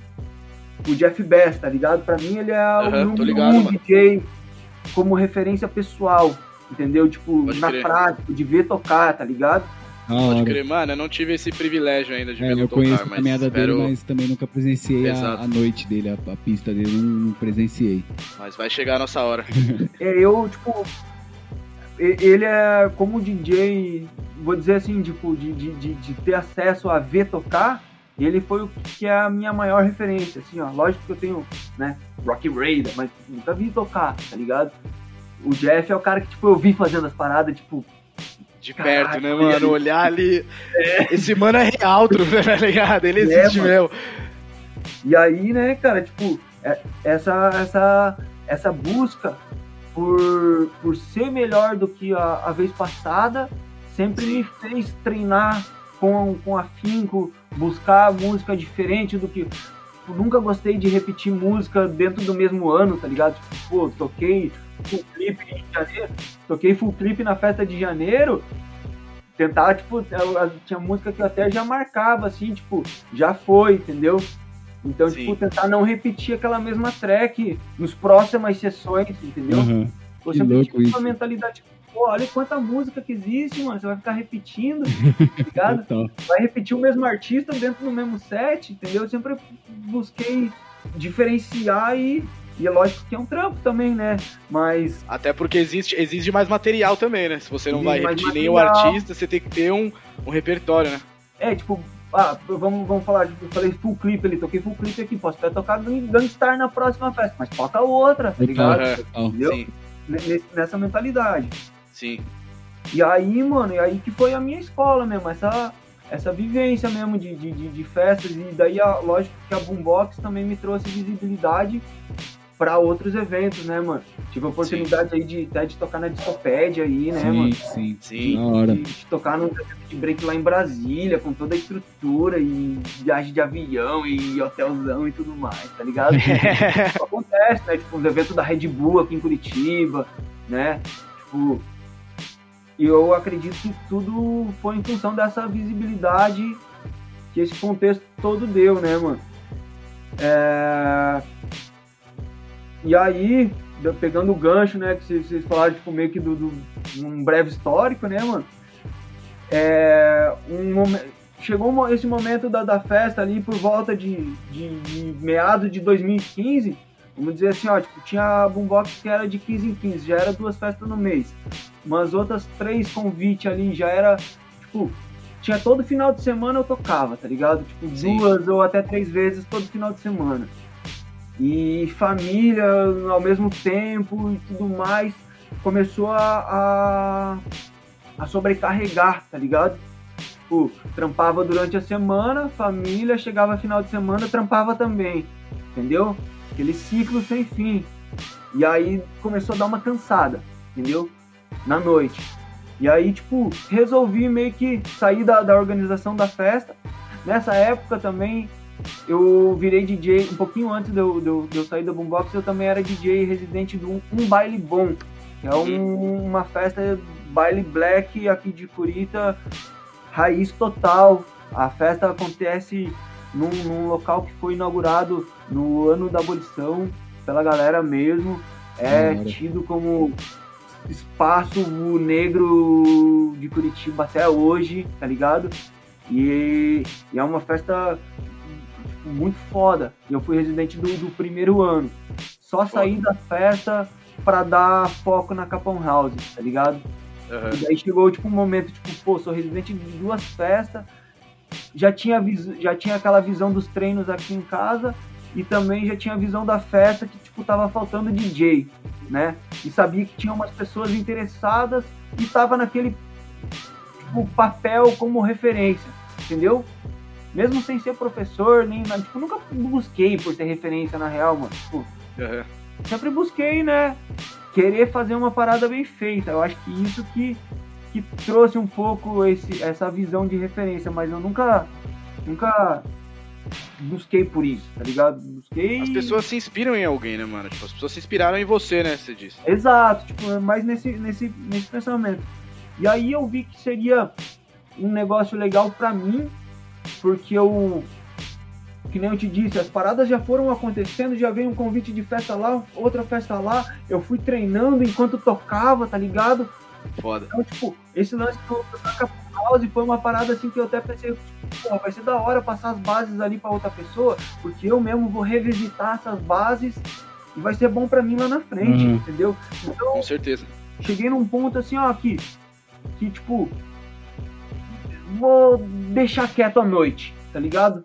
Vou deixar quieto à noite, daí sair da residência, sair da organização e da residência da Boombox e da residência do Um Baile Bom. E fiquei dizendo não pra alguns convites ali durante alguns meses, tá ligado? Tipo, não vou tocar na noite por um bom tempo. Vou focar nesse início de projeto, escrever tudo. Se der errado, vou ter treinado bastante, entendeu? Pode crer, com certeza. Mas, tipo, tinha muita fé que, que daria certo, porque não tinha nada aqui em Curitiba tipo, ligado ao assunto. Tipo, tinha, tem as escolas de DJ aqui em Curitiba, mas é direcionada para EDM, né? Música eletrônica. Música eletrônica, aham. Então, tipo, a cena de música eletrônica, cena do DJ dentro da música eletrônica é bem maior que a cena do DJ dentro do hip hop. Sim. questão de eventos, né? Gigantes e grana envolvida. E só que não era minha praia, eu não queria nem, tipo, por mais que tinha essas escolas ali, eu não busquei nem saber que tipo de material que eles trabalhavam lá, porque era outra Não cruza com o seu, né? Aham. o- outro nicho de DJ, né, mano? Então, tipo, só que daí ao mesmo tempo, Curitiba não tem, não, não, não tem essa cultura de, de, da, de aulas de DJ, entendeu? Uhum. De, de um passar a base pro outro. Curitiba também não tem nem a cultura de batalhas de DJ, entendeu? Não tem. O- vamos dizer assim, ó, os pioneiros DJs aqui em Curitiba não tiveram essa essa linhagem, tá ligado? De, de incentivo mesmo, não tem. Se eu, se eu quiser entrar em campeonato, ou é campeonato online ou eu tenho que viajar. Não tem campeonato de DJ em Curitiba. Nunca teve, tá ligado? Teve o Red Bull Freestyle, mas é outra vibe também, né? Sim, é outra pegada de campeonato mesmo. Mas enfim, não, não tinha. E era uma, um ponto da cultura que eu particularmente gostava e queria ir nesse caminho. Então, tipo, analisando que Curitiba não tinha professores de DJ, não tinha nada. Eu mesmo tipo, tive que ser autodidata para aprender as paradas. Falei, quer saber? Essa bagagemzinha que eu tenho das festas, dos treinos que eu mesmo tive, que eu sempre me cobrei de, de, de, de- a- atingir um resultado que, que eu ficasse satisfeito, tá ligado? Pode crer. Lógico sim. que sempre fica uma pulguinha atrás da orelha, mano, não tem como. Sim. Mas, tipo, sempre busquei realmente extrair alguma coisa legal, entende? E aí eu, eu tive esse essa, essa visão de que essa bagagem, por mais que eu fosse um DJ com apenas 5 anos que tinha os equipamentos, tá ligado? Não era um DJ extremamente experiente. Vou até citar o Jeff, que devia ter uns 20 anos de DJ. É, pode crer. Olha a proporção, mano. Entendeu? Tipo, um DJ novo querendo dar aula. Tá ligado? Sempre tive essa consciência. Mas também, tipo, pô, o pouco que eu sei, pra quem não sabe nada, Já é muito, já né, é alguma coisa. Total. Entendeu? Então, É a foi base. Nessa, nessa, tipo, é, realmente, eu não, não, não, sou um, não sou um DJ avançado na época nem intermediário. Eu era um DJ nível básico, tá ligado? Pode crer. Conseguia assumir a responsa de fazer uma festa? Conseguia. Sabia fazer uma paradinha? Sabia, tá ligado? Mas, entendeu? É, comparando aí com os DJs, tipo, Nuts, Marco e. Entendeu? Eu, eu sei da, da, da distância que eu tenho, que eu, que eu preciso caminhar pra chegar nesse nível, tá ligado? Sim, Mas mesmo sim. assim, mano, tipo, pô, tem os equipamentos em casa, tá funcionando, tem a oportunidade de passar isso pra adiante, é nesse caminho que eu vou, tá ligado? Então, arregacei as mangas, abri as portas da minha casa mesmo, tá ligado? Pra desconhecido, né, mano? Chegou numa hora que, tipo, tinha turma que eu não conhecia ninguém da turma, tá ligado? Indicação da indicação da indicação. Dedicação. aham. Viu na net, soube, curtiu a ideia e veio, Da tá hora. ligado? Isso aqui é bom. O nome espalhando. É, e e- é, te- teve uma fita tipo, de, um, de um assalto aqui em casa também que me incentivou a fazer o projeto pra, pra levantar uma moedinha e devolver esse, esse ódio que eu recebi em amor, tá ligado, mano? Pode crer, mano. É. Putz, é, é uma parada que é foda de falar, mano. Mas enfim, mano, invadiram É. em casa, fizeram a limpa, me fiquei de refém, pá. Foi uma parada que Caralho, mano. foi um, trau, um trauminha, Aham. tá ligado? Tipo, rolou uma, uma cena forte. E, e, e aí eu juntei aquilo tudo, tipo, eu na noite, tá ligado? Tipo, puta, aquela. Aquele sentimento de estar puto com o mundo, tá ligado? Sim. Só que daí, tipo, quer saber, mano? Se eu me igualar a esse exclusão aí, é pior, mano, Uhum. entendeu? O que, que eu vou fazer, mano? Eu vou devolver e dar outra moeda, mano. Vou dar o outro lado da moeda, mano. Entendeu? E foi nesse espírito de, tipo, pô, preciso me reerguer trampando e arranjando um outro trampo que não seja na noite que, que eu vou levar essa vidinha aí, irmão. Passando ideia que eu acredito e poucas. Se vai dar boa, deu boa. Se não deu boa, eu vou seguir nessa mesma ideia e, e é isso. Da hora. Aham. Visão demais, E, mano. pô, mano, tipo, eu acredito que deu certo, cara. Tipo, a a primeira turma, irmão, tipo, vou até falar em valores, tá ligado? Cobrei 100 reais por pessoa pelo, por três meses de curso, aula semanal. Então era 12 sessões para cinco pessoas, cada pessoa pagava, tipo, 100 reais pelo curso todo, tá ligado? Caralho, mano. Caralho. Daí, tipo, né, nessa, nessa missão, tipo, os caras eram cobaias de um experimento, né, mano? Tipo, vou, vou ver como é que faz pra dar aula. Essa que era a ideia da primeira turma, mano. E aí foi, rolou a primeira turma, a gente já fazia os eventos lá na praça, rolou uma formatura dessa turma na praça, foi muito legal. Galera, coloquei a galera pra tocar lá, né? Foda. Foi bem massa. E aí, tipo, uma turma foi levando a outra, mano. Daí, tipo, na a segunda leva, daí já rolou duas turmas, tá ligado? Daí, tipo, já tinha 10 interessados. Então, tipo, tinha uma turma na sexta, uma no sábado, tá ligado? Daí, tipo, aumentei o preço pra 250, o curso de três meses. Então, tipo, era cento e pouco por mês, tá ligado? Tipo, vou dizer assim, eu não dava 30 reais a aula, Uhum. tá ligado, mano? É, exatamente. Tipo, porque era mais nessa missão, tipo, de deixar as paradas, a manutenção dos equipamentos estando em dia e eu aprendendo como que faz a coisa toda, pra mim já tava pagando, tá ligado? Foda. E aí, tipo, tava usando pra criar um material, né? Vou dizer que, tipo, um ano depois que eu, tipo, pô, agora sim eu tô com um material massa, tá ligado? E, e já tinha já umas, vou dizer, umas 30 pessoas que tinham passado pelo curso, e dessas 30, umas 15 já tinha até, já tava tocando um eventinho aqui, um eventinho ali, tá ligado? Já tinha, já tinha um resultado da parada na rua, tá ligado? E, Que massa. tipo, pô, daí eu me motivei e resolvi, tipo, ir mais a fundo ainda, tá ligado? De, de, de divulgar. E aí, em 2000, acho que foi 2017, é, tipo, do- 2017 ali, teve uma época, tipo, que eu tava já, tipo, com três turmas simultâneas, assim, ó, tá ligado? Tipo, terça, sexta e sábado, eram as turmas. Da hora. E aí, mano, pô, pô, dedicação, né? Ensinar a rapaziada a ensinar direito. Eu sempre tive também a visão de não fazer muita divulgação, tá ligado? eu sempre brisei que a minha principal divulgação era meu aluno tocando na festa, tá ligado? É orgânico, né, mano? Durante a sessão, eu fazia de tudo para aquele, aquele maluco ficasse bom. Se aquele maluco ficasse bom, eu acredito que esse é o melhor marketing que existe dentro do, do, do, da coisa toda. É, mano. ele- ia carregar o nome, melhor né, que mano? qualquer post, melhor que qualquer patrocinadores, entendeu? Alguém vê, tipo, pô, ó, tal DJ, pô, que, ó, DJ é bom ali, né, mano? Pô, qual que é a... Da onde veio esse DJ? Pô, fez aula lá, ó, pá, tá ligado? Aluno, aluno do Baqueta. Então, tipo, e, e isso aconteceu, tá ligado? Tipo, algumas vezes. e, e aí Foda. foi indo, mano. Tipo, e aí, e aí, no final das contas, mano, o, o- esse curso de três meses que eu tava dando chegou ao valor de 800 reais por pessoa. Que comparado com a escola de música eletrônica, tipo, Sim. vou dizer que uma turma minha paga, paga uma mensalidade de um aluno lá, né, mano? Tipo Com isso. certeza, Por causa exatamente. que eu sei da realidade dentro da nossa cultura também.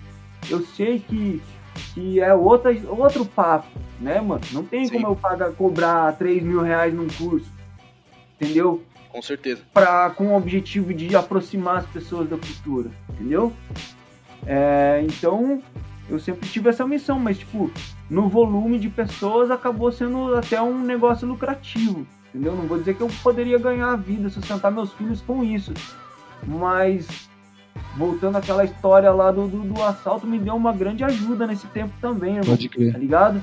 É, Nesse- espiritualmente também falando, né? Não só financeiramente, mas é o que você Total, falou. Você retribuiu a retribuição e ver alunos e alunas aí é, fazendo a vida na profissão, né, mano? É, é uma retribuição foda.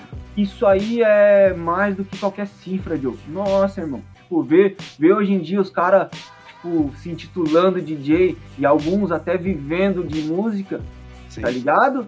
É, não tem dinheiro que pague, né, mano? Não tem cifra que paga, irmão. Tipo, esse legadinho, eu vou falar de legadinho, tipo, mu- né? Porque eu me vejo caminhando com isso pro restinho da vida, tá ligado? Da hora, É. é louco. é, né, tipo, é situação pandêmica, né, tipo, não, não, não tem grana envolvida por enquanto, né, cara. É, alguns DJs cons- cons- estão conseguindo ser remunerados mesmo na, na- nessa fase pandêmica, então de parabéns, tá ligado?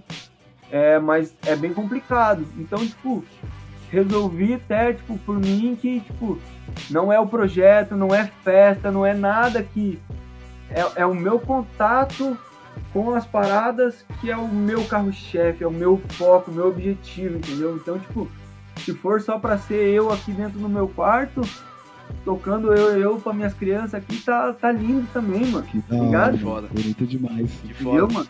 Mano, puxando até esse embalo maravilhoso, é, você falou né, justamente de é, é a parada tá no sangue. Você fez parte da Zulu Nation, certo? Tipo, como que isso Uhum. aconteceu? E, mano, eu tô ligado que você, que você recebeu, né, o África aqui, acompanhou ele durante o dia até a festa, né, mano? Conta um pouco dessa. De ingressar, né, mano? Eu tô ligado que você saiu aí até por discordar de algumas coisas, mas, tipo, como foi essa.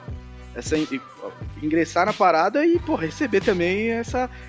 É uma lenda, né, mano? A gente pode falar. Exato.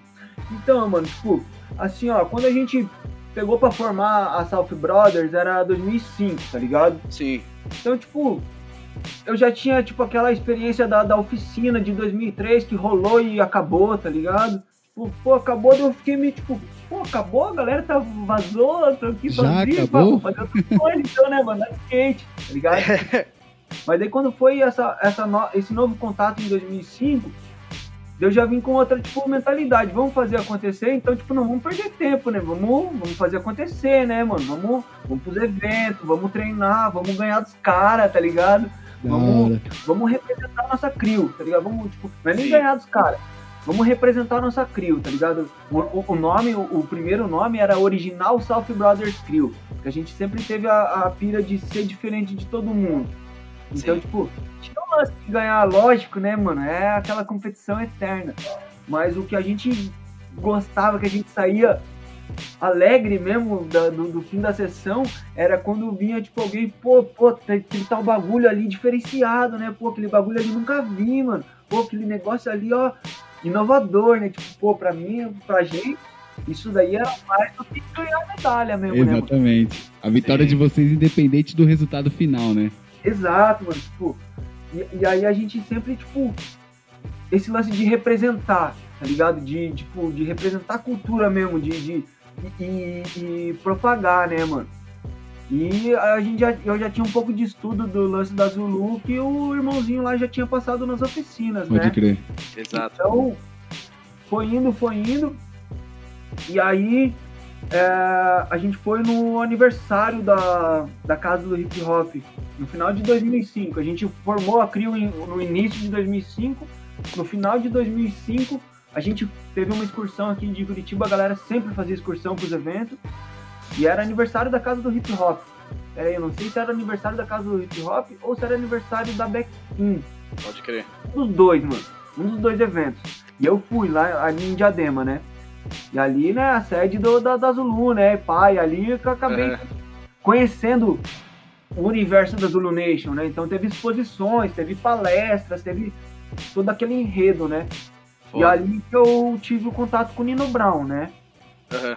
Daí, tipo, ali e tal, depois trocamos contato, depois trocava carta, mano. Caralho, que louco, mano. Ah, caralho, é foda. Aí, inclusive. Ele mandava uns flyers pra gente, uma zine, tá ligado? Pode crer. E aí foi nesse papo que, que ele deu a ideia, né? Tipo, pô, a gente. A Zulu tem essa, essa missão de, de proliferar, né? Gente tá com a Crio aí, tá funcionando, tá participando das coisas, você não tem interesse em fazer uma, uma, uma sede, uma filial, filial, da Zulu né? Nation aí em Curitiba. Eu, Pô, cara, o Nino Brown me pedindo isso, irmão. Pô, demorou, né? claro, né, mano? sou, sou, sou, sou, sou novão, mas tipo, tenho vontade, eu gostaria, né, tipo, de estar compartilhando esse, né, questão de material, questão de estudo, tipo, pô, adoraria, tá ligado? E, e aí foi indo, né, tem, tem uns lances nos questionários que a gente responde lá e tudo mais, Olha que brisa. é, e aí, e aí foi que num outro evento que eu fui para Diadema lá, cheguei lá, daí já tinha o certificado da Zulu lá e pá, tá ligado? Tipo, membro oficial, né, mano? Tipo, pô, Ave Maria. é, As pernas pô, é tremeu e tudo. mesmo, né? É, tipo, daí, tipo, porra, legal, né? Tipo, e legal e ô, responsa, né, mano? Porra. Meu louco, tipo, entidade que uniu os elementos, né? Que nomeou a da, todas as porraradas todas, né, mano? Aham. E aí, então vamos aí, né, cara? E aí, tipo, isso também foi um incentivo pra gente continuar dando as oficinas que a gente já tava dando, que eu comentei ali, né, cara?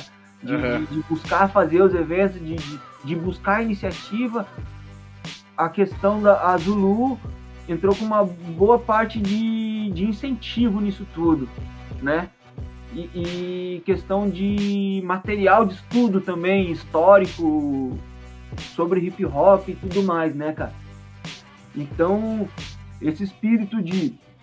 Até, tipo, questão de, de conhecimento, né? A questão do, do, do quinto elemento lá, o conhecimento, né, cara?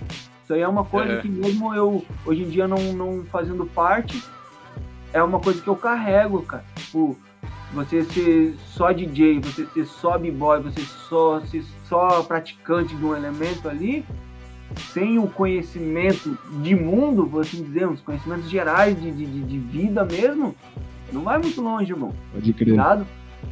Você precisa ter a busca por sabedoria, mano. Você precisa ler livro, você precisa pesquisar, você precisa ser uma pessoa com discernimento, né, mano? Opinião própria, tá ligado?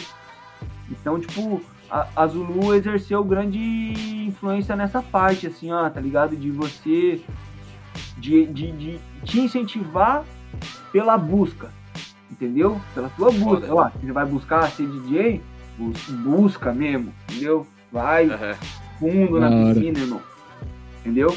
E é uma coisa que mesmo hoje em dia eu não fazendo parte, eu acabo assimilando da mesma maneira de quando eu era membro, né, mano? É... Sem dúvida. É, só que daí passou um tempo, né? eu Vou dizer até essa distância física, né? Curitiba Diadema, né, cara? Sim, sim. Acabou daí já eu focando em outras paradas e acabei, tipo, pô, não dando tanto foco no, no, na ideia do Zulu. Tipo, assimilei tudo que eu gostaria de, de ter assimilado. Só que também discordei de uma. Tipo, os caras brisam muito em questão de alienígena, que é uma parada que eu não acredito, tá ligado? Pinga era mais material esotérico e alienígenas do que sobre a cultura, mesmo, mesmo. tá ligado? Já ouvi isso daí também. Uma- umas brisas tipo que eu não assimilava direito. E, e aí aqui no Brasa tinha essa distância física que me impossibilitava de participar das reuniões e tudo mais, eu acabei seguindo com a CRIO mesmo, tipo, demorou, a South Brothers já faz esse papel e não precisa dessa outra intitulação, tá ligado? Pode crer. Mas hora. foi uma época de bastante aprendizado, mano. No aniversário de um ano da CRIO, a gente trouxe, a gente fez um evento. Meu primeiro evento foi aniversário de um ano da CRIO. Em 2006, isso. A gente trouxe o Nino Brau pra, pra participar do evento, rolou umas palestras com ele e tal. Foi bem legal, mano. Da hora, mano. Que Foda. foda. Mano, e essa vivência com ele aqui, do, do próprio África, né? De receber o cara. Não, você passou o dia com ele, né? É, eu tô ligado até de uma curiosidade aí que você levou o cara no museu, mano. É, então, na época, na primeira vez que o Bambata veio tocar aqui em Curitiba, eu era membro da Zulu, né? Então, tipo, pô, É. o maluco vai tocar em Curitiba, já, já, já fiz a conexão no e-mail ali, né, com a produção do evento, ó, eu faço parte da Zulu, da, da Zulu aqui de Curitiba e queria ver se rolava né, um intercâmbio aí, né, fazer uma reunião, uma entrevista, um- uma meia horinha num bate-papo antes do show Só ver o papapá. maluco, né, mano? Só trombar ele já é. Tipo, né? Tinha, fiz, fiz um contato prévio antes dele chegar aqui em Curitiba nessa missão de, de, né? Olho no olho ali, né? Trocar ideia com o maluco, né, cara? E aconteceu que daí, tipo, a, a produção respondeu com ele autorizando a gente ir buscar ele já no aeroporto e já fazer parte da, da, da comitiva que ele tava vindo aí. Olha que brisa. Então, bem no fim, mano, a gente tipo, meio que foi já buscar ele no aeroporto já. Já ficou de rolê com ele na van, junto com a equipe ali, com o DJ, com, com os MC que vieram com ele. Então daí a gente já foi almoçar, tá ligado?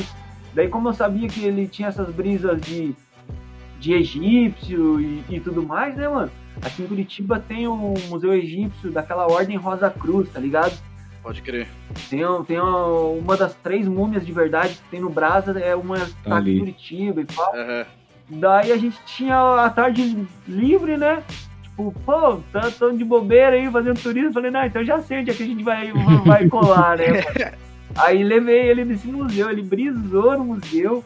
Daí, tipo, a hora que ele chegou, a hora que ele chegou lá, é, tipo, a galera, os próprios administradores do museu viu, viu aquela movimentação, né, em volta, tipo, pô, maluco, né? Ele é grande, né? Gigantesco. Com os óculos da bandeira do Brasil, tipo, pô, a galera a três quadras de distância já viu o maluco, né, mano? E aí os administradores do museu se interessaram, né, em saber quem que era, daí, tipo, acabei explicando. Os caras autorizaram a entrada da gente em umas salas secretas de reunião lá, uma biblioteca Foda. no museu, então a gente acabou dando um tour bem maior do que, tipo, o público normal pode dar, tá ligado? Foda, É. mano. E, e nisso tudo aquela resenha, né? Tipo, na época, tipo, arranhava o inglês, mas, tipo, ia desenvolvendo do- da, da maneira que dava, né? Gesticulando, né, mano? Pulando pra caramba e, e não- tinha um dos caras lá que, que falava bem espanhol e dava aquele intermediário ali pra gente né? também. Aquele enrolado. É.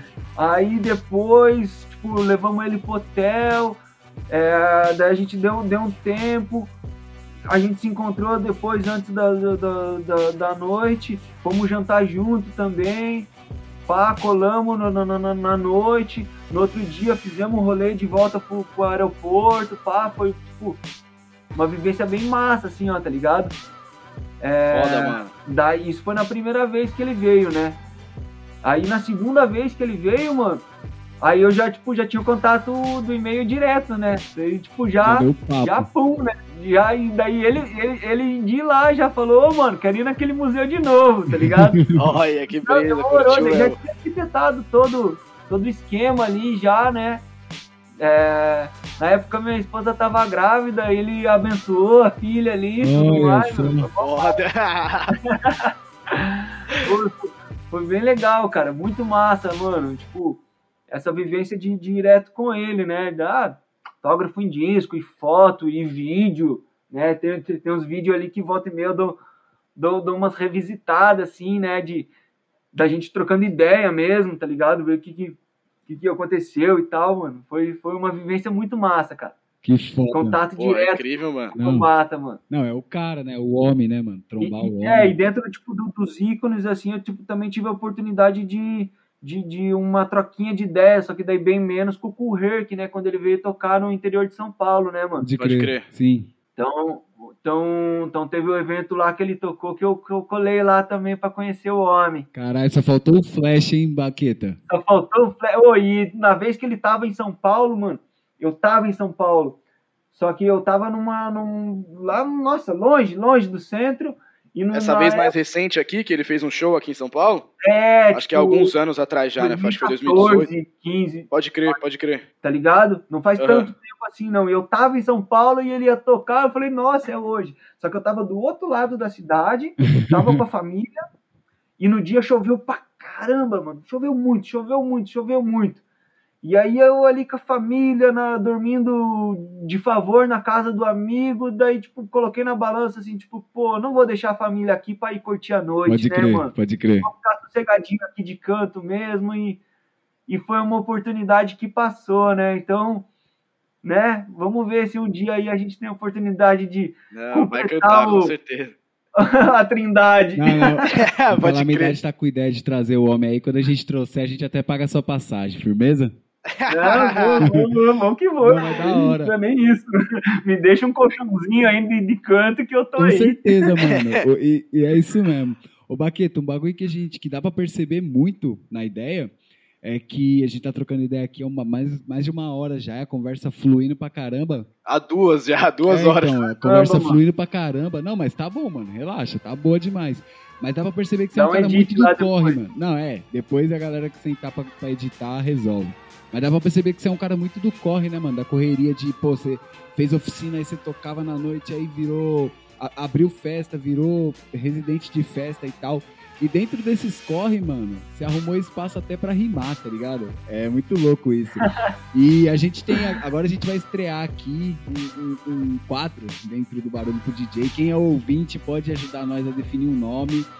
Ele tem uma pegada meio histórias do rap lá do programa Freestyle do Marcílio, tem uma pegada meio arquivo confidencial do Domingão. Mas vamos ver, vamos ver o que, que sai aqui, tá ligado? A gente tem um depoimento sobre essa pergunta que a gente vai fazer. A gente queria trocar o depoimento, mostrar o depoimento pra você e depois fazer a pergunta. Se o Nobruzão já tiver com o som aí no play, Opa, então vamos dar uma escutada. Tá aí já. tá aqui, tá aqui, se liga, pera aí. Salve Nobru, beleza? Um salve aí pra você, pra todo mundo do canal Calamidade. Irmão, do, do Wagner, DJ Baqueta, o que eu posso falar dele é que ele é uma referência pra mim do bom trabalho, mano. Porque quando eu conheci ele, ele era breaker, né? E aí na sequência lançou esse, essa música, O Bom Trabalho. Eu lembro na época, acho que ele gravou na track cheia, se não me engano. E eu também fazia parte da track cheia. Falei, nossa, que massa, meu. O cara dança, agora o cara canta. E logo na sequência, daí o mano atacou nas quadradas, né, meu? Vindo a se tornar o DJ Baqueta e um, um projeto que ele toca e né, um, que ele mantém é a Capão House, uma coisa assim que eu super estimo e desejo tudo de bom sempre, porque acho o Baqueta assim mil grau por conta disso, essa doação que ele né, da pessoa dele, do esforço dele para a cultura hip hop. Então, mano, o Baqueta é um cara que eu considero demais, né? A gente já fizemos algumas coisas juntos, tocar em festa, tipo, a, a a- teve uma, um módulo da, da oficina lá no, no basement, um espaço que eu participava também. E é isso, mano. Muito respeito aí e amor ao DJ Baqueta, mano. Que ele nunca pare de fazer esse bom trabalho, porque ele é referência pra muita gente aí, inclusive pra mim. Salve, foi salve Que do. isso, porra. Salve do DJ. Ah, É, mano, salve do Caê. Vindo do. Caê, mano. Exatamente, Caê, porra. Caê é referência monstra do Sound System brasileiro, meu irmão. Conta pra mundial, nós tá desse som aí, bom trabalho, e fala um pouco dessa sua relação com esse irmão, Salve Caê aí, que fortaleceu Calamidade. Conta um pouco pra nós do Boa. som e da relação com esse monstro aí. Pô, mano, o Caê, cara, foi um dos, um dos primeiros caras a me, me, abrir a porta pra tocar como DJ num projeto dele que ele que se chamava Groove New, mano. hora. Foda. uma das primeiras festas que eu. Antes da Groove New, ainda na Domingás, com, junto com o Lacos 12, que ele também teve, tinha a mão lá. Que foda. É, porra, que nem ele comentou ali, já tive a oportunidade de fazer algum- algumas coisas junto com ele. Teve uma turma da, da Capão House que a gente fez lá no, no bar dele, que foi muito massa a, a sessão que aconteceu lá. Aham. É, teve uma festa que a gente organizou lá também. Tipo, porra, o cara é. É. Pô. É um cara que vocês têm que chamar aí também, mano. Sem Tá anotado aqui já. O cara é referência não só pra mim também, mano. Muito, pra muita gente, cara. O cara é, é massa. Mas enfim, falando ali da, da música, né, cara? Foi na, na época, cara. Como b-boy, né? Eu também sempre tinha essa, essa ideia de, de, de propagar. E que nem eu falei ali, tipo, eu sempre trampei, né? Outra parada. Com, com, com, com vendas ali e tudo mais, né? E, e você trampando, né, cara, você tem que se dividir, né, entre o tempo de trampo e o tempo de dedicação em prol da, da, da cultura ali, né, mano? Com certeza. Que é outro trampo, tá ligado? Trabalhoso, né? Então, então a, a, a primeira brisa que eu tive, é, eu, eu acho que foi na época que eu tinha um blog, mano. É, te- te- foi na época do blog que eu tinha. É, eu tinha, eu tive a pilha de fazer um texto citando esses paralelos, tá ligado? De você ter que trampar para depois treinar, entendeu? Tipo, Aham. não dá pra. Não, dá, tipo, não dava pra trampar do treino, não dava pra viver da, da arte. Você precisa ter esse outro emprego para que você depois se esforce ainda mais em função da cultura, né, mano? Com Então a certeza. minha ideia era, é, foi só redigir um texto citando esses paralelos, entendeu?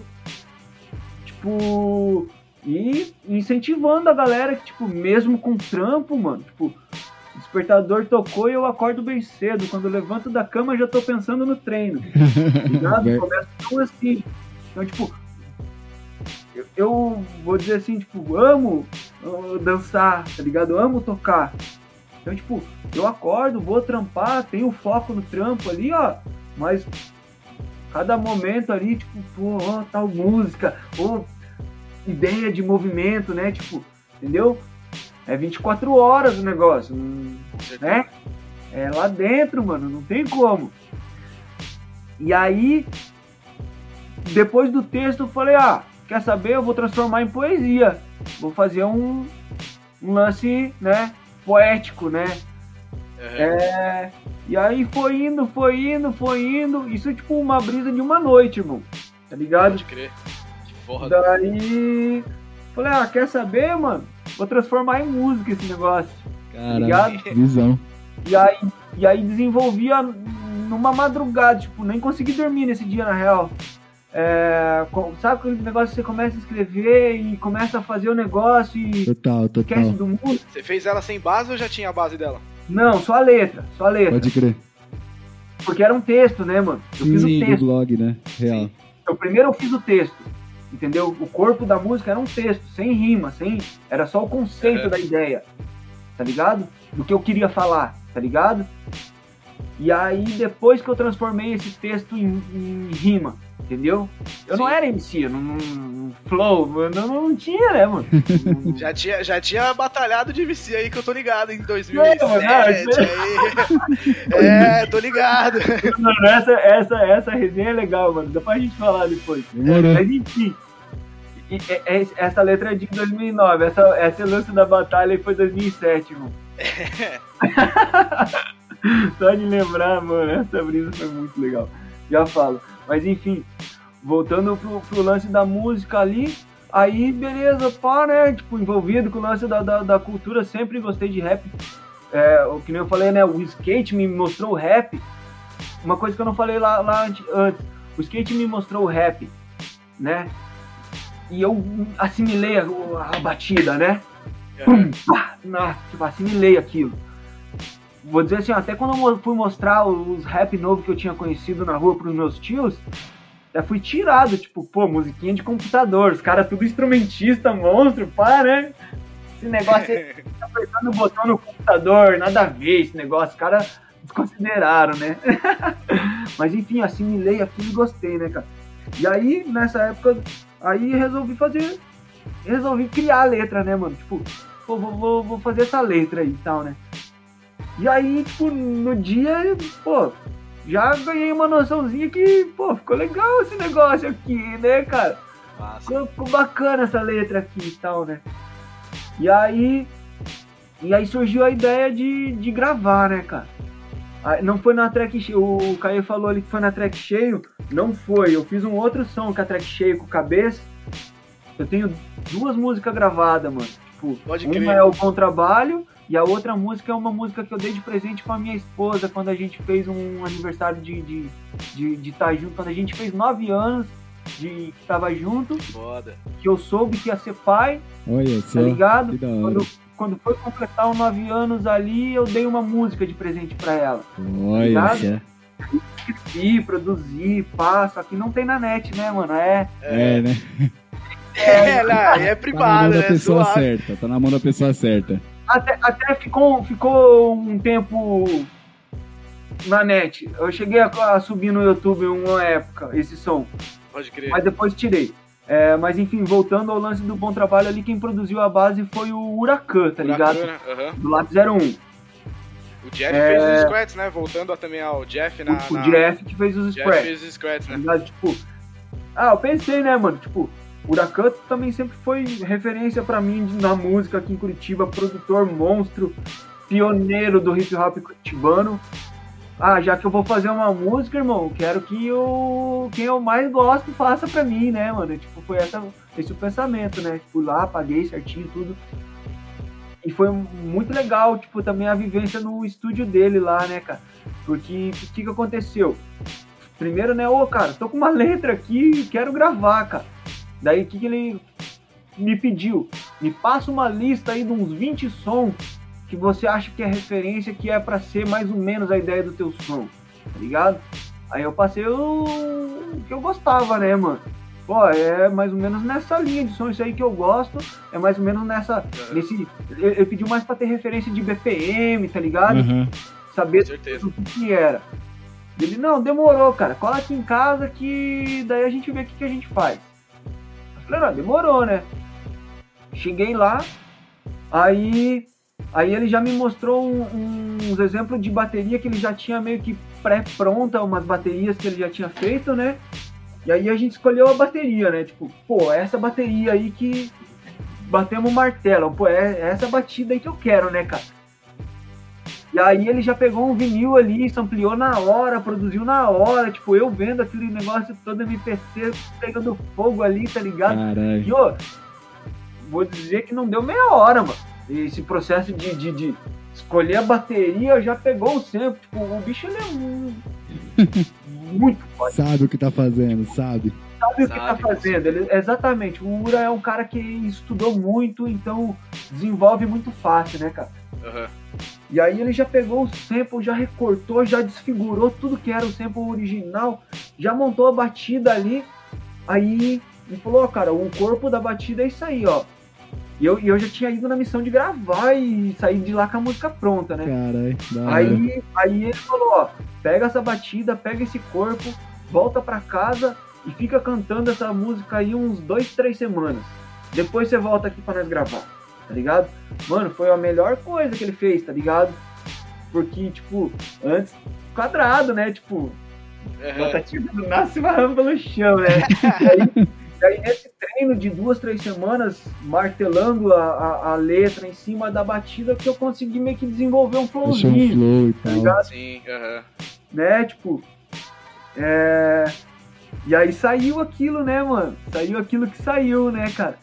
E foi um som que, cara, tocou em campeonato na Europa, irmão. Tá ligado? Que louco, mano. Estourou, Foda. estourou pra caralho. mesmo. Tem o B-Boy Lilu, já ouviu falar no B-Boy Lilu, Uhum. da França? Sim, sim. Tem um evento que ele entrou de jurado, que tocou meu som dele entrando de jurado no evento, irmão. Tipo, Olha que aqui foda. no Brasa, vários eventos. Galera do Nordeste, tipo, mandando mensagem, pô, teu som aqui, toca nos treinos, toca direto, pá, tá ligado? Foda, mano. Vou dizer, mano, o som fala a realidade que muita gente vive, mano. Tipo, precisar trampar e viver da arte como dá, tá ligado? Então, Ele, tipo, ele não é o. Ele, logicamente, ele tem a essência da- do break, mas ele não fala. ele Não é direcionado apenas para B-Boys e B-Girls, né, mano? Se você for DJ, você ouvir aquilo e falar, caralho, mano, é isso mesmo. Essa é, exato, ideias, né? mano. Eu acordo, Exato. mano, vou trampar pensando em fazer meu treino ali de noite, meu corre de noite e tal. Então ele vale pra Exatamente. todos os âmbitos, né, mano? Aham, e aí, tipo, rolou uma identificação muito massa, mano. Uma, uma, uma visibilidade, né? Tipo, ó, o Caê mesmo, tipo, escutou o som antes de, de, de me conhecer, tá ligado? Pessoalmente e tal. Então, então foi, tipo, uma brisa de MC. Fui lá, quis gravar, gravei do jeito que eu queria. Convidei o Jeff pra fazer os riscos. Ele não, não, não foi no estúdio, não pôde ir no estúdio no dia mas ele morava perto do Huracan na época. Depois que eu fui lá, gravei a minha parte. Tipo, eu nem combinei. Eu, foi o Jeff que combinou direto com o Huracan o dia do estúdio lá. Chegou lá, riscou tudo. É, E foi, mano. E oi, tá pra sair um compacto disso, irmão. Porra, Agora, mano. Agora, esse ano, tá ligado? Aí foi Tá pra sair um Caralho, compacto que de, de, de teste press. furo de reportagem. Porra, furo de reportagem. Porra, o Sedex vai é contar aqui em casa. Vou, vou, vou- passa essa visão pa- aí que, já mano, nós Pix, quer com já passa certeza. o Pix que nós É, já... não, é, um- é É, um, é um testinho de prensagem. Parece que é 30 unidades que vai ter, tá Olha ligado? só, Pode da crer. hora. Daí, mas porra, mano, tipo, consegui um instrumentalzinho, vai passei um instrumental de um lado e o, e o normal do outro. Porra, Então, que foda, mano. tô é super louco. feliz em, em ter isso em vinil, tá ligado? Tipo, Não, pegar na mão, na né, época, mano? lógico que Isso eu é nem foda. pensei, né? Mas aí foi indo, daí um brother ali tem um contato de, de, de prensar disco. Ele, ele prensa um- uns piratinha pra ele ali também e tal. E daí a gente foi, orçamento daqui, orçamento de lá e, e tá encaminhado esse negócio aí, cara. Que foda, irmão. Fazer ela Foda, uma, uma cortadinha nas asas nossa, mas tá, tá encaminhado já. Ah, mas vai chegar Não, também, que sem dúvida. hora. Porra, foda mesmo. E é louco, né? Porque você foi o DJ da vivência do vinil. E agora você tem o seu vinil, tá ligado? Vai ter o seu vinil na mão, né, tá ligado? mano? que tipo, louco. pô, eu, eu não vejo a hora, tipo, de, de, de ah, né? Segurar mesmo, né, cara? Bota fé, Então, demorou. Tô na expectativa Vai, aí, cara. Porra, que foda, mano. Fico feliz um caralho. Isso aí é de fato. Isso é de fato uma conquista, né, mano? É uma, é uma conquista foda, mano. Fazer a parada em vinil, assim, mano. Pra nós ainda, né? Porra, DJ. Tipo, ter o próprio som ali numa bolachinha, caralho. Porra, que, Que foda. Fico feliz. Foi um som que tocou em vários eventos, assim, ó, tipo, a gente consegue ver vários eventos, de, de vários vídeos de vários eventos que, que tá lá, tá envolvido lá, tá ligado? Tipo, tá no set de vários DJs aí que, que assimilaram o som. É, mas é isso que nós trocou ideia no começo, a identidade, né, mano? Acho que todo mundo que ouve. E, foi muito louco que o Nobru me mandou esse som e, e eu tava indo trampar, tá ligado? Aí eu ouvi a música Aham. antes de sair pro trampo, eu falei, caralho, mano, olha que louco, mano. É isso. É sobre isso mesmo. A gente, tipo, a gente tava trocando ideia do roteiro, eu fiquei a noite inteira produzindo um outro, um outro corre que eu tô fazendo. E falei pro Nobru, mano, vou ver amanhã cedo porque hoje eu tô quebrado. Aí eu dormi, acordei, saindo pra trampar e eu vi essa música, bom trabalho, tá ligado? Então é muito louco, é identidade. E é real, mano. Se sair aí, dá um salve que eu vou querer ter uma cópia aqui, mano, com certeza. Porra, mano. Se Total, sobrar, se total. sobrar. Se a sobrar, chama pra nós, mano. com certeza. É, então, mano, mas acabou, tipo, meio que foi um, um lapso de MC, mano. Tipo, não me intitulo MC, né, na real. Sim, Foi sim, um sem dúvida. Sem um dúvida. E teve essa Mas é cena foda, aí da mano, batalha, né, cara? É, é, mas é, eu acho que pela o envolvimento ali, você, não era DJ ainda nessa época, de fato, né? Você falou que foi 2009, Não. né? né, não, não tinha nem a tipo, mínima mínima ideia de, de, de, de tocar. Aham.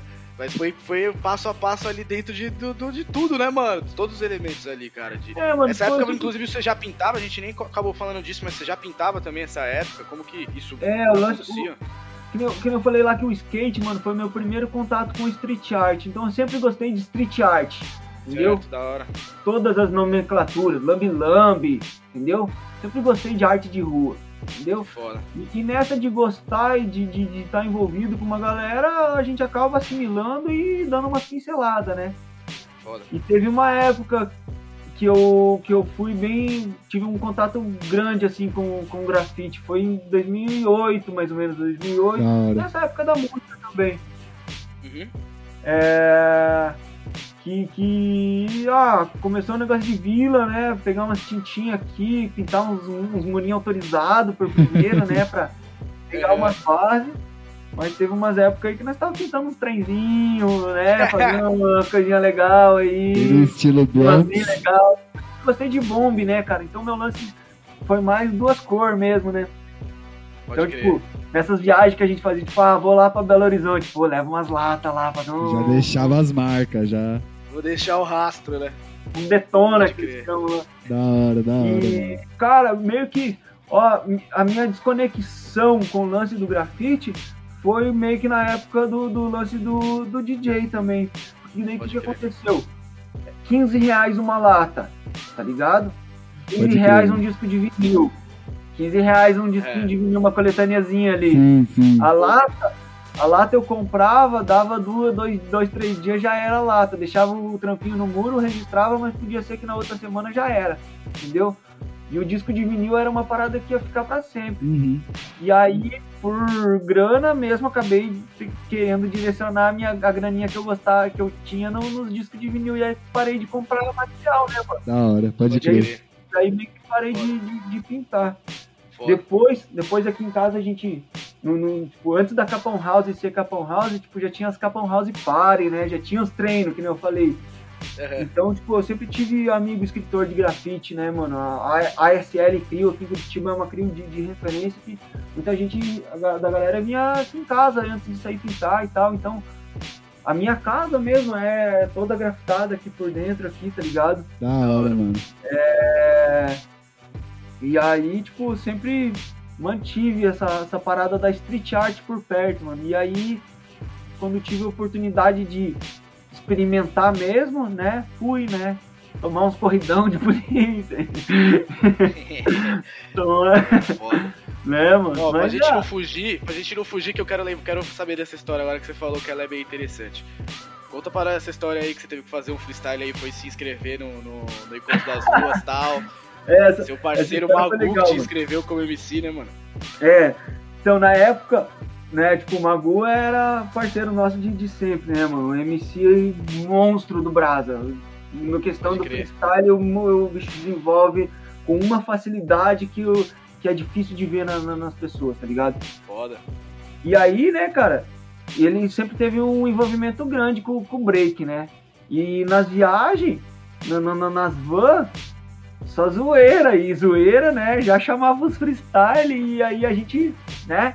Um gole aqui, um gole lá, acaba liberando o- Criava coragem, o né? rimador, né? O Exatamente. rimador inteiro acaba liberando. E, e nessa zoeira de fazer freestyle, eu sempre, tipo, por gostar, por tirar uma onda, sempre pá, ia lá e mandava uma rima. Tipo, às vezes não rimava nada com nada, mas só de estar na zoeira já tava legal, né? E aí, teve esse evento aí do, do Encontro das Ruas, que foi em Joinville. Era um evento que tinha, tipo, um apoio da prefeitura lá, legal. E quem participava do evento, quem se inscrevia, né, pra batalhar e tal, tinha alguns arregos, como alojamento gratuito, alimentação, é, ganhava as entradas nas festas, entendeu? Tinha, tinha uns arreguinhos ali que tava conectado com a inscrição, que era gratuita. Então eu já Uhum. saí de Curitiba na intenção de me inscrever no campeonato de break, que tava sem grana e precisava daquele arreguinho pra, pra ficar na cidade Pra lá. curtir, é, pra curtir, né? E senão eu ia ficar no perrengue, era isso, tá ligado? Então eu precisava me inscrever na batalha de break. Só que a van demorou pra chegar no evento, a hora que eu cheguei lá já não tinha mais inscrição na, na, na batalha de break, já tinha fechado lá os inscritos, né? Daí, tipo, putz, fiquei naquela, né? O Magu do lado e tal. Daí, e, o- e o Magu, tava o JL participando também, tá ligado? Uhum. JL é lenda, rest in peace. É, e aí os caras, tipo, buscando os MCs pra completar as inscrições. Daí o Magu já veio me acelerar, pá, vamos participar e tal. Eu falei, não, nada a ver, Magu, né? né? Tipo, uma coisa zoeira da van ali, né? Um golinho envolvido, né? Outra coisa é ir batalhar no evento mesmo, né, mano? Nada Tomar a ver. uma surra numa batalha, né, mano? Ah, na frente de todo mundo ali, né, mano? Mas beleza, né, cara? Foi, foi, foi, foi. Daqui a pouco o Magu chegou, cara. Não completou mesmo a vaga dos MC, teu nome tá lá e tá aqui tua credencial, tá aqui teu, teu, teu ingresso da festa, tá aqui teu, Caralho. teu sistema para alojamento, tá tudo aqui, ó, mano. Você se vira lá, entra lá, faz alguma coisa, perde de primeira e pelo menos suas paradas tá aí. Daí ele chegou falou essa ideia, eu falei, ah, quer saber? Tô aqui sem grana. Entendeu? O que, que é ir lá perder uma batalhinha, né? não dá nada. Vamos lá, não dá nada. Tipo, sempre fui meio extrovertido mesmo, de, de, de, de- brincar, né? De, de fazer a- essa movimentação, né, cara? E fui, né? Chamaram lá, a hora que chamaram Baqueta pra batalha de MC, a galera já, já, já, já acumulou na frente. Arrastaram, já Eu arrastaram. já, daí eu batalhei com, com o Elfo. Ele era b-boy também, faz umas rimas monstras lá de Floripa. Pode Dá Trink Crew. É o rimador, rimador, bom. Só que, mano, as paradas que eu falei ganhou um tom, vou dizer, humorístico tão grande, mesmo sem completar a rima direito, que a galera queria que eu passasse só pra ver na outra batalha o que, que ia acontecer. Né, mano? Virou É. MC folclórico, né? sorte, sorte minha que tinha jurados que decidiam a parada, é né? É, e aí o irmãozinho passou a fase, né? Só que, pô, no final do evento, no final da batalha de MC, tinha a galera lá, Baqueta, rima, Baqueta, vai rimar. Então, a galera queria que eu voltasse a rimar lá no final, tá ligado? Baqueta MC, Baqueta MC. E aí, tipo, ficou esse lance de Baqueta MC ali no, no- no- na, na festa toda, até quando a gente voltou, né? E daí, tipo, também, por a gente fazer os eventos, sempre tinha alguém pra apresentar os eventos, né? Normalmente, né? E aí quem acabei meio que era você. assimilando esse contato com o microfone também, né, cara? Mas nunca foi, foi um contato que foi mais natural. Eu nunca procurei estudar mais a fundo, sabe? Uhum. Pode crer, Pô, mano. nunca, tipo, ah, vou ser MC mesmo, vou lançar um som e tudo mais. Foi só, Sim. foi só pelo contato com a cultura, contato com a galera que eu tinha ali que, que proporcionou essas situações aí. E foi isso, irmão. Então, tipo, a Foda. parada tomou um tom de humor tão grande que teve um outro evento que os caras organizaram uma revanche minha com o Elfo. Pra, ter, pra você ter noção.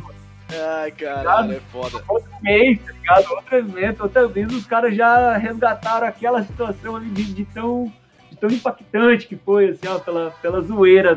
Nossa, mano, foi muita, muita brisa, Que cara. Arraste total. Que massa, mano. É que isso. massa. Porra, é, é o que eu falei, pelo menos, né? Pisou em vários ambientes, assim, né, mano? Essa foi, de fato, sua... Pode-se dizer assim, o primeiro contato como MC, oficialmente a público, talvez, certo? A público, eu digo, né? Porque É, rimar em público, é não com os lance de amigos só rima, na, na mula. De rima, de rima em público, sim. Tinha os eventos que eu apresentava, né? Tipo, mestre de cerimônia, Mestre de mas cerimônia, não tinha lance Sim. Do, Sim, do- nem do Digam Rei, Digam Ho, né, cara? Daí eu fui com pegar, certeza, com pegar certeza. depois dessas bases. Com certeza. Mano, a gente tem outro depoimento aqui. é, dessa vez é da pessoa encarregada do álbum que gerou o seu primeiro risco como DJ. Vou colocar aqui pra gente ouvir. Salve, salve família, aqui é do Raiz. Falar um pouco sobre o Baqueta. Baqueta eu conheci ele b-boy, né, mano? Já foi um bagulho muito louco conhecer, porque o cara é um dos pilares do hip hop de CWB. E um pouquinho depois da carreira dele de b-boy, que ainda continua, né, mano? Mas há uns sete anos atrás, oito, ele comprou a picape dele e virou DJ, mano. Todo mundo ficou em choque, que o mano chegou de verdade como DJ. E além de virar DJ, logo no princípio do, do no princípio da carreira dele de DJ, ele já abriu uma escola de DJs pra ensinar DJs, mano. Tá ligado? É, independente de técnica ou qualquer coisa, ele mostrou para as pessoas do CWB que tem como, tá ligado? Que tem como. Então ele fez muitos alunos e alunas DJs. E, então é muito foda, velho. Eu tive a honra de primeiro risco dele sendo meu CD, Antibióticos de Rua. Chamei ele pra gravar, ele ficou meio assim porque ele nunca tinha gravado, ele foi lá e gravou. Foi bem louco, foi vibe o bagulho. Então eu tenho só lembranças boas do Baqueta. Tanto de b-boy, DJ, mas o cara é o hip hop, né? Tanto de skate, a gente andou muito skate junto. Quando eu descobri que ele andava de skate também, mano, no tempo da drop lá que corria os campeonatos, ele também corria. E no fim, o maluco anda demais também de skate. Aqueles maluquitos, tudo que ele faz, ele faz bem feito, tá ligado? Então, mano, eu tenho o maior respeito pelo Baqueta e isso são uma das mínimas histórias resumindo a história dele, assim, né, mano? A gente já viveu várias paradas da hora e vai viver muito ainda. Grande pilar, Baqueta. da hora. Nossa senhora, rapaziada. Tá Dom aí, Raiz. Ao som de Anderson Peck, deu um salve pro Baqueta, tá ligado? É, exato. Aí chamou na responsa, hein, piazada? Porra! Porra, pai. Falei que nós foi atrás. E pra quem Caralho. não conhece, mano, a faixa que foi que a gente tá falando é a Bem-vindo ao Brasil, tá? Antibióticos de rua, do raiz, procurem saber.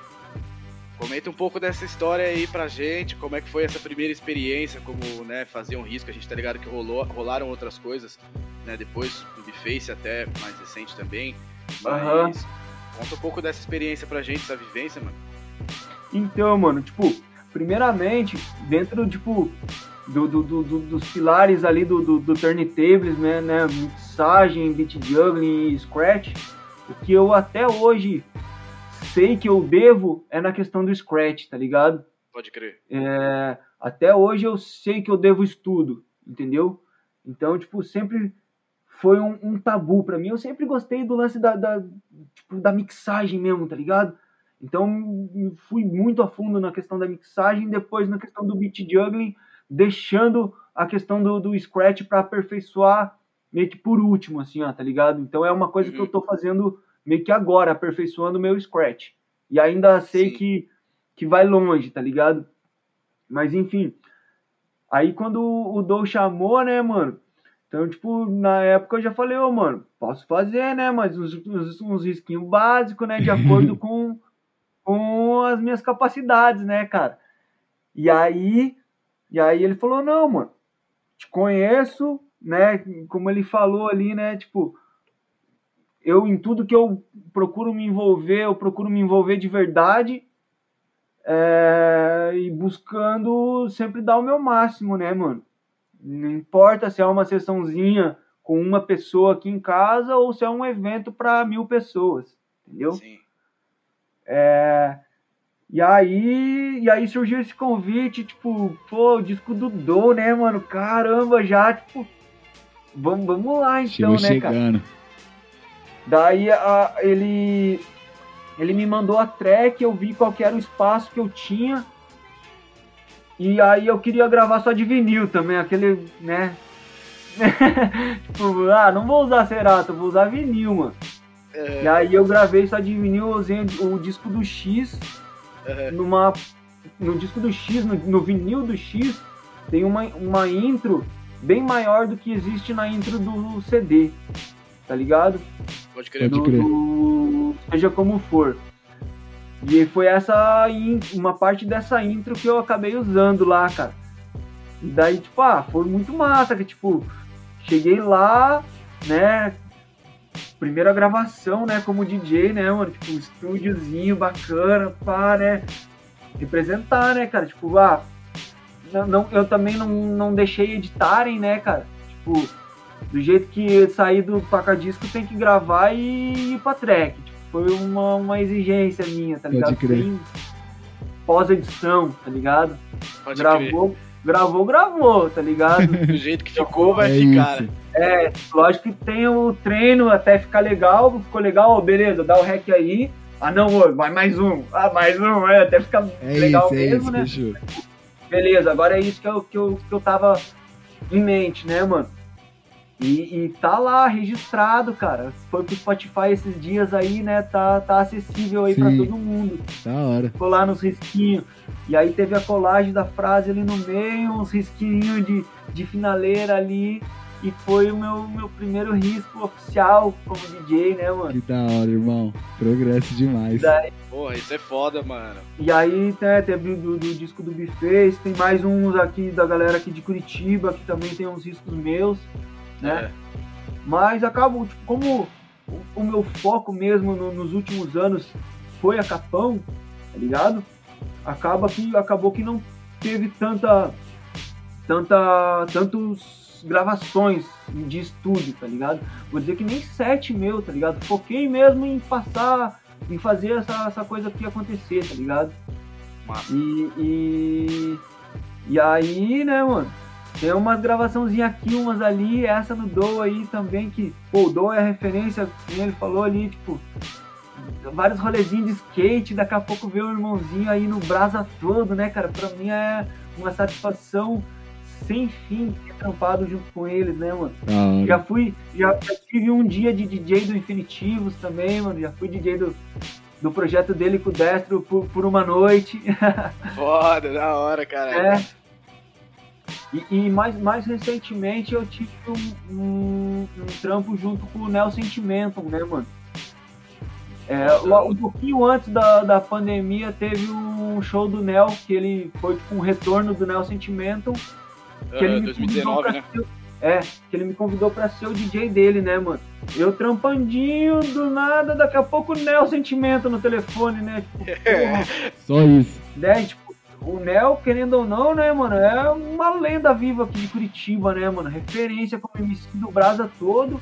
Ele já tava afastado da cena fazia anos. Pode crer. É. Na época da box eu tentei fa- fechar um show com ele de tudo quanto é jeito. E tomei não de tudo quanto é jeito também. ele, ele tinha parado de cantar e daí deu a brisa nele de, de voltar a cantar e me convidou para ser DJ. Falei, caramba, né? Olha o projetinho bacana, né, cara? Eu vou, vou abraçar. E, e foi um projeto muito massa que foi uma outra conexão minha como DJ MC que foi, foi muito massa fazer esse, esse show ao vivo mesmo, tá ligado? E daí, Certo, tipo, dentro da- das minhas exigências foi também tudo que a gente for fazer tem que fazer ao vivo, né, mano? Scratch, Hum. vai ter o Scratch no show, tem que riscar na hora ali, né? no- Com vai ter a, certeza. trocar a base no meio da rima, errou, errou, já era, tá ligado? Sai do acertar. tempo. E daí a gente teve uma sequência de ensaios, assim, foi, foi alguns meses assim de ensaio, que também foi outra vivência muito massa, assim, tipo, Nel colando aqui em casa, ensaiando e, e, e recuperando aquele gás dele, e eu pegando aquela bagagem de, de, de JMC, sabe? De Sim, cortar as paradas na hora certa, já vim com outro beat, tipo, do nada na hora certa e fazer aquele clima todo, tá ligado? Foi muito massa também, mano. Teve uma gravação do clipe dele que foi aqui em casa também. Que da hora, mano. Progresso. Então, tipo, tem, tem essa ligação aí com, com os MCs aí que eu super estimo também, cara. Foda, mano. Ah, é um, é um outro contato também, né, mano? É diferente você, obviamente, performar junto ao MC ou um grupo num, num show e tocar numa festa, né, mano? Totalmente, totalmente outra outra, parada, né, É, mano? outra exige, vivência. exigem outras coisas, né? Tem uma outra relação ali, é muito foda, é bem diferente mesmo. É, você mesmo falou, você tem que estar no compasso ali, você tá dependendo de manter a- o ritmo da coisa ali, né, mano? Uma virada de batida num tempo errado, ou um scratch que sai do tempo. O MC às vezes perde o tempo também da base ali, já sai tudo do tempo junto. É, Então é um preparo, é o que você falou, é ensaio, exige uma, uma. É aquela parada de você saber o que fazer sem precisar nem olhar pra pessoa, né, mano? O Nato comentou isso com a gente, que era aquele Exato. ele, ele com, o, com o Gio, o Nato, ele fala, mano, faça o bagulho de olho fechado mesmo ali, porque é, é, é o, é o show, já, é- já houve ensaio. O foco desses meses de ensaio era esse, tá ligado? Chegar nessa É. intimidade bacana pra que fluísse no show. E rolou o show, a gente gravou, inclusive tá com esse material guardado, cara. Olha, A gente tem Olha, a gente tem a visão, várias câmeras e o áudio externo, o áudio interno bem legal. puxando essas, essa vivência que você teve com uma galera de dentro do hip hop, que tem sua importância, tem o seu peso, teve um cara que você fez uma conexão é, que você tem uma conexão, né? Que foi o DJ Primo, né, mano? DJ Primo que perdemos ele, infelizmente. É, Queria que você falasse, mano, dessa relação com uma pessoa tão importante, um DJ tão importante pra cultura hip hop, né? Pode crer, irmão. Então, com o primo, é, eu não tive um contato grande diretamente com sim, ele. sim. Porque, vamos dizer assim, ó, quando eu comecei realmente, em 2003 ali com a Crio, comecei a ir pro, pro centro, tá ligado? Colar nas festas, ele já morava em São Paulo, Pode crer. entendeu? Ele já tinha saído de Curitiba, tá ligado? Aham. Já, já, já, já tinha ido ganhar o mundo já. Aham. Então, às vezes que eu vi ele tocar, foi quando ele foi convidado a retornar pra cidade pra tocar, Sim. entendeu? Ah, e aí, tipo, não, não, eu não era amigo do primo. Tro, tipo, trocava aquela ideia de, de público e DJ, né? Ele já É. era DJ do D2, já, né? Era o Então- fã que se inspirava na pessoa, né? Exatamente. Então, tipo, eu não tive esse contato com ele, né? Direto. Mas, mas É. nessas indas e vidas aí teve uma visitinha na, na coleção dele, né? É, então, daí o que, que aconteceu, mano? É, o Moreno, na real, foi, tipo, basicamente aluno do, do primo, né? Sim, sim, total. E na época que a gente tava fazendo as festas e tudo mais, numa festa que a gente trouxe o DJ PG aqui pra Curitiba, do Elo da Corrente. Pode crer. Teve uma festa que a gente trouxe o PG, e aí o, o Moreno, que na verdade conhecia a, a família toda lá, né? é, foi fez a conexão pro PG ir lá na casa da, da mãe do primo pra, pra ele comprar uns discos, né? E como eu tava organizando a festa, acabei, né, indo junto. De bonde. Da hora. E foi o, o Moreno que me apresentou ali a mãe do primo, o pai do primo, né? Dona Regina, seu Ivan, a, a Ju, que é a irmã dele e tudo mais, né? Então, é, e aí tive acesso ao que tinha sobrado de acervo dele, Pode crer, que mano. tipo, era mais ou menos uma metade dos discos que ele tinha, e essa metade era tipo uns 4, 5 mil discos, tá ligado? Pode crer, pode Uma- crer. uma parede de disco e uma parede só com disco bom, né, mano? Porra, a coleção do primo, irmão. É outra ideia, né? Mano, Outras ideias, outros 500, mano. uma coisa é você chegar numa loja que tem 5 mil discos, tá ligado? Discos Chegar na variados. do cara, é, na goma da pessoa, né, Só mano? dele. Exato. Então, voltando ali no foco, cara, foi tão o, o Moreno que fez essa frente, né, pra que eu pudesse conhecer ali a, a família, né, e, e levar o PG lá, né. E ali, né, ne- nesse primeiro contato, né, acabei com o tempo até virando amigo pessoal da família. É, na época, tipo, eles tinham ali a média de 4 mil e 5 mil discos e eles estavam, tipo, meio que começando a abrir algumas coisas para venda. Até Pode crer. então, só tinha venda por indicação, tá ligado? Tipo, ó, tal pessoa indicou tal pessoa para ir lá e ver os discos e, tipo, de um em um. Sim, entendeu? sim. Na época tava rolando umas feiras de vinil aqui no canal da música, que é da, da, da Rádio Cultura aqui. E aí eu acabei dando uma força neles nesse sentido de selecionar o que levar pra feira, catalogar, é, definir o preço dos discos até, tá ligado?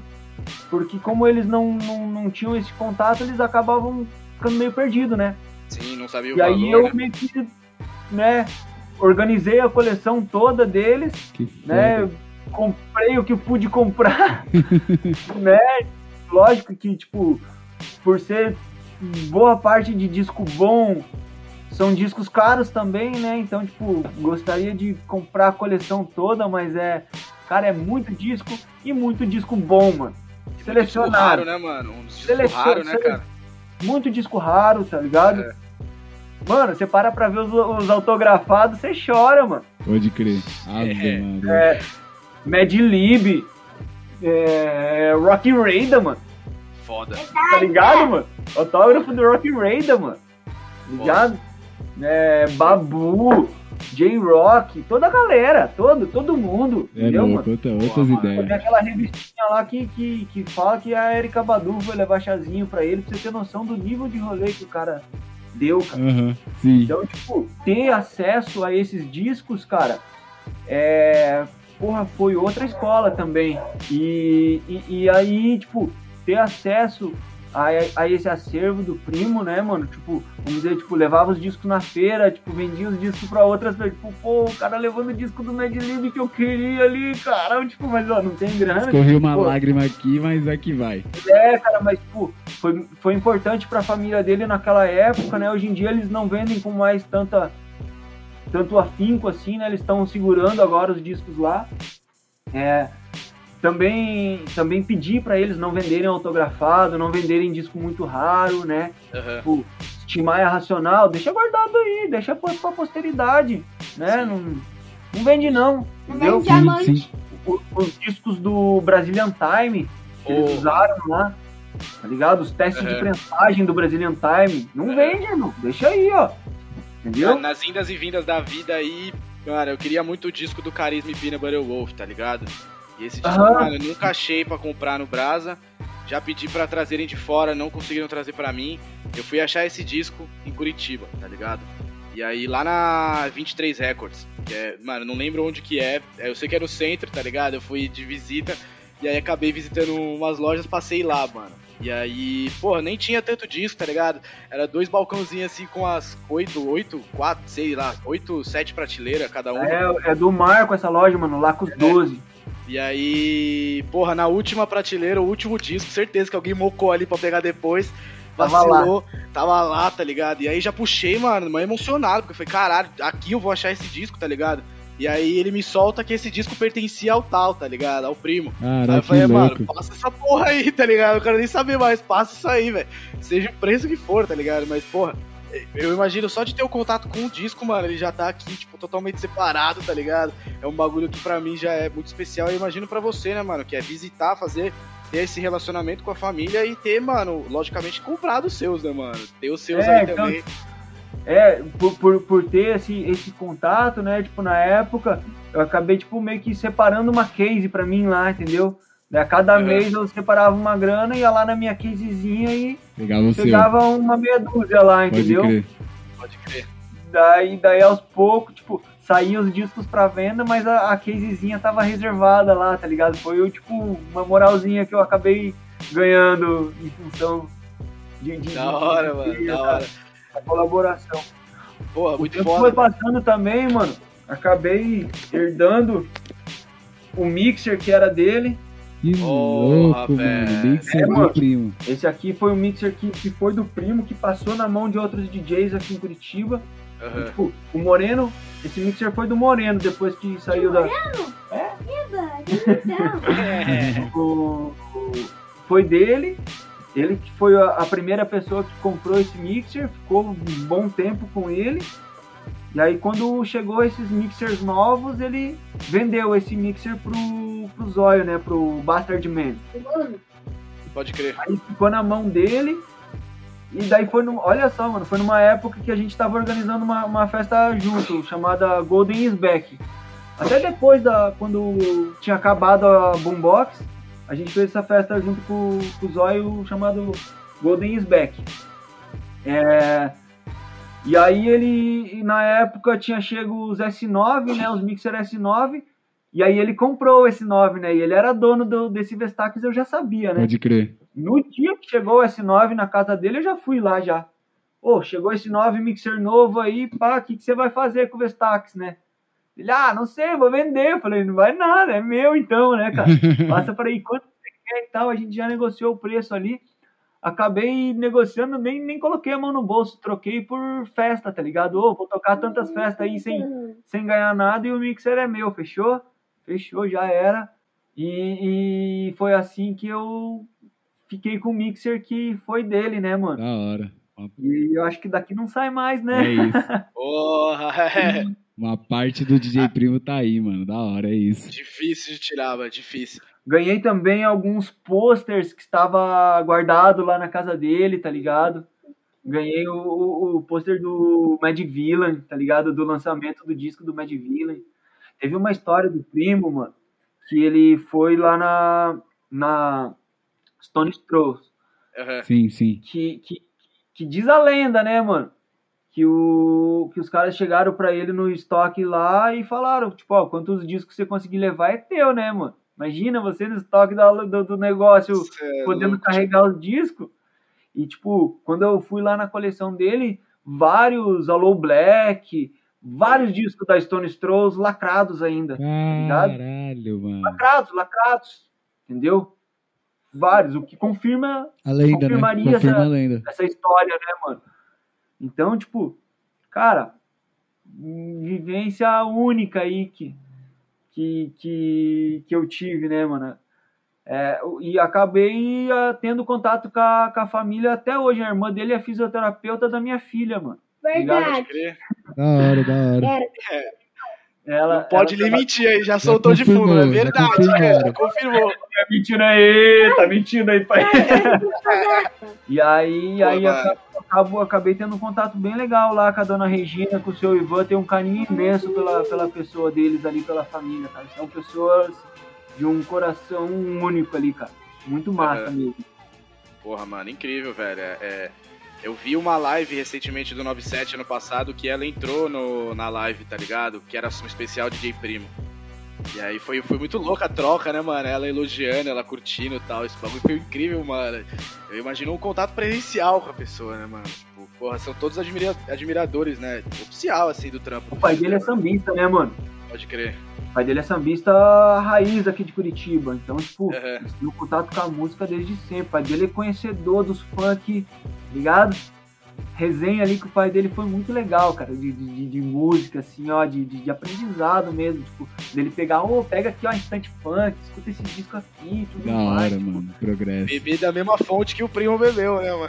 Beber do mesmo lugar ali. É isso, progresso demais. Que da hora, Baqueta. Porra, muito incrível, mano. A gente vai, a gente vai voltar pra esse momento atual que estamos e a vivência digital que você tá tendo hoje com o Pega Base. A gente comentou um pouco do Pega Base lá no início, né? Mas eu quero saber, mano, projetos futuros pra essa parada, né? O que, que vem por aí, tipo, de Pega Base em relação ao conceito. Você acha que tem alguma coisa planejada já pra essa série, tá ligado? Além, obviamente, do que você já contou, né? Que é os exercícios, receber esse retorno, né, mano?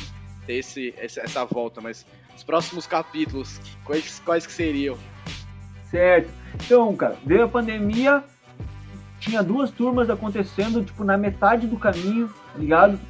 Tava, tipo, já tinha meio que passado o contexto da coisa toda, mas faltava aquele treino pra ficar legal, sabe? Mas, pra uma né? malhada. E aí, e aí tive que tesourar essas duas turmas, tipo, na metade do caminho. Teve umas pessoas que eu devolvi a grana que já tinham investido e tudo mais.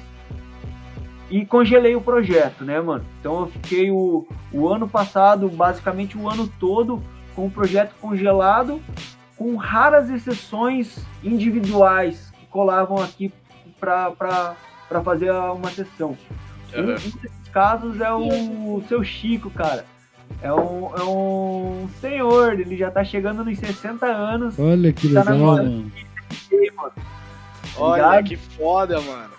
E aí foi uma das exceções que eu abri, foi nessa missão de fazer a sessão com ele, cara. É muito legal, tipo, senhor, né, cara? Aham. né? E, e- e- mas enfim, basicamente zero, né? Mas daí beleza, né?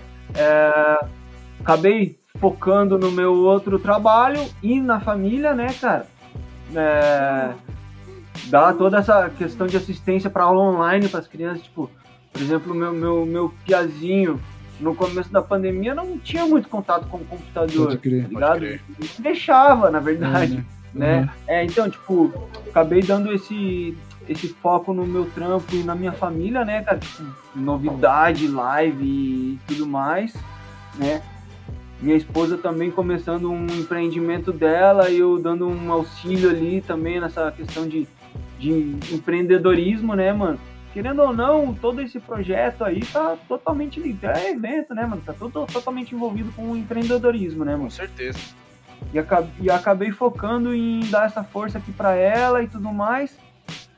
É, virou o ano, eu tinha aquela expectativa de, de, de, de quando virasse o ano as coisas iam melhorar, mas não, né?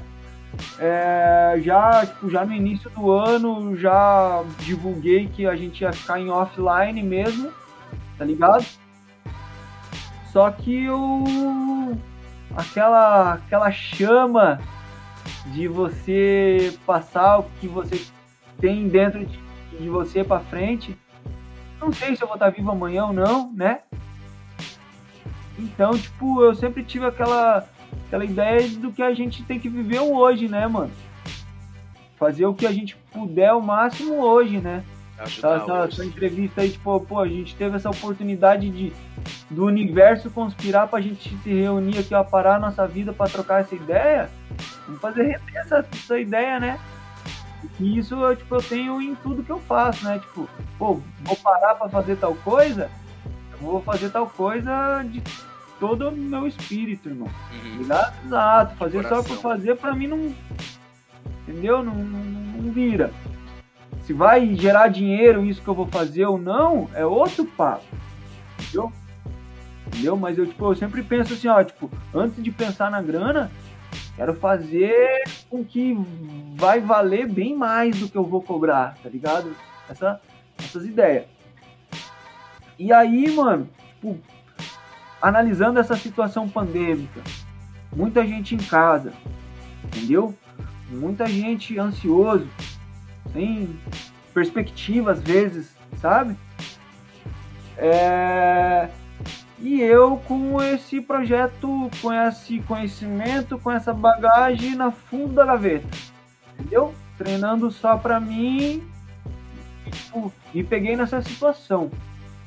E aí brotou a ideia de, de expandir o projeto pro digital. Eu, eu, eu, com essas vivências de vinil, eu nunca gostei muito de, da- de tecnologia, entendeu? Tô, tô com Vestax até hoje, em vez de buscar um S9, saca? Então, tipo, eu sempre gostei dessa parada palpável, entendeu? De, de, de- de- de coisa real e não virtual. Uhum. Nunca gostei muito de videogame, entendeu?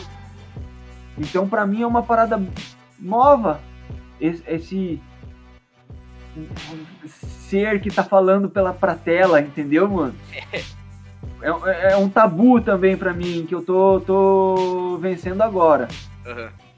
Pode Mas essa vontade de passar pra frente tá fazendo esse tabu ser uma coisa mínima Sim. né?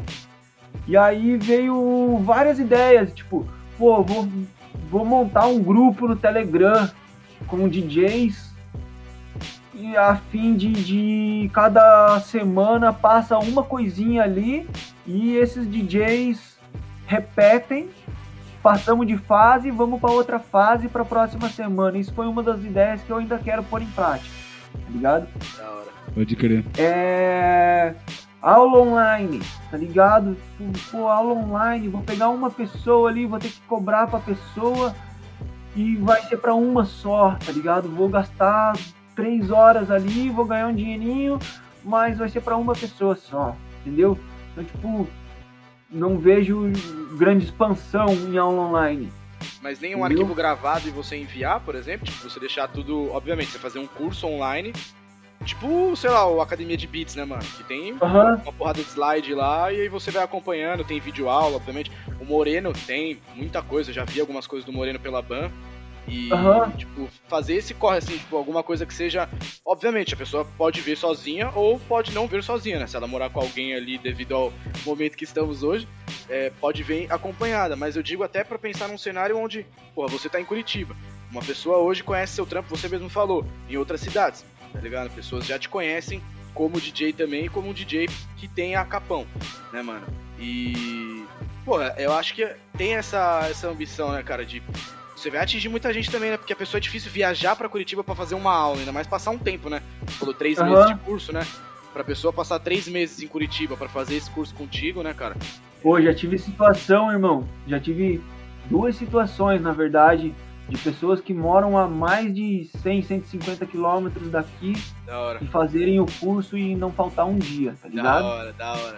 Entendeu? Tipo, pessoa que mora no litoral do Paraná, Aham. todo sábado de manhã, 8 e meia da manhã, a pessoa tava aqui em casa, irmão, pra fazer a De parada. sábado ainda, de sábado, é foda. Sábado de manhã, irmão. Sábado, 8 e meia, começa a aula de DJ, É, mano. tá ligado? E a pessoa vindo do litoral pra cá pra fazer. Aham. Então, tipo, vou dizer que eu, eu sempre levo uma frase comigo, mano, que quem quer arruma um jeito, quem não Sim. quer arruma uma Total, Certo. tá ligado, mano? É isso, é isso. Então, tipo, não tem barreira não. Mas enfim, o, o- foco que você perguntou, eu também pensei em, em elaborar um, um curso digital e vender esse curso, tá ligado? Aham.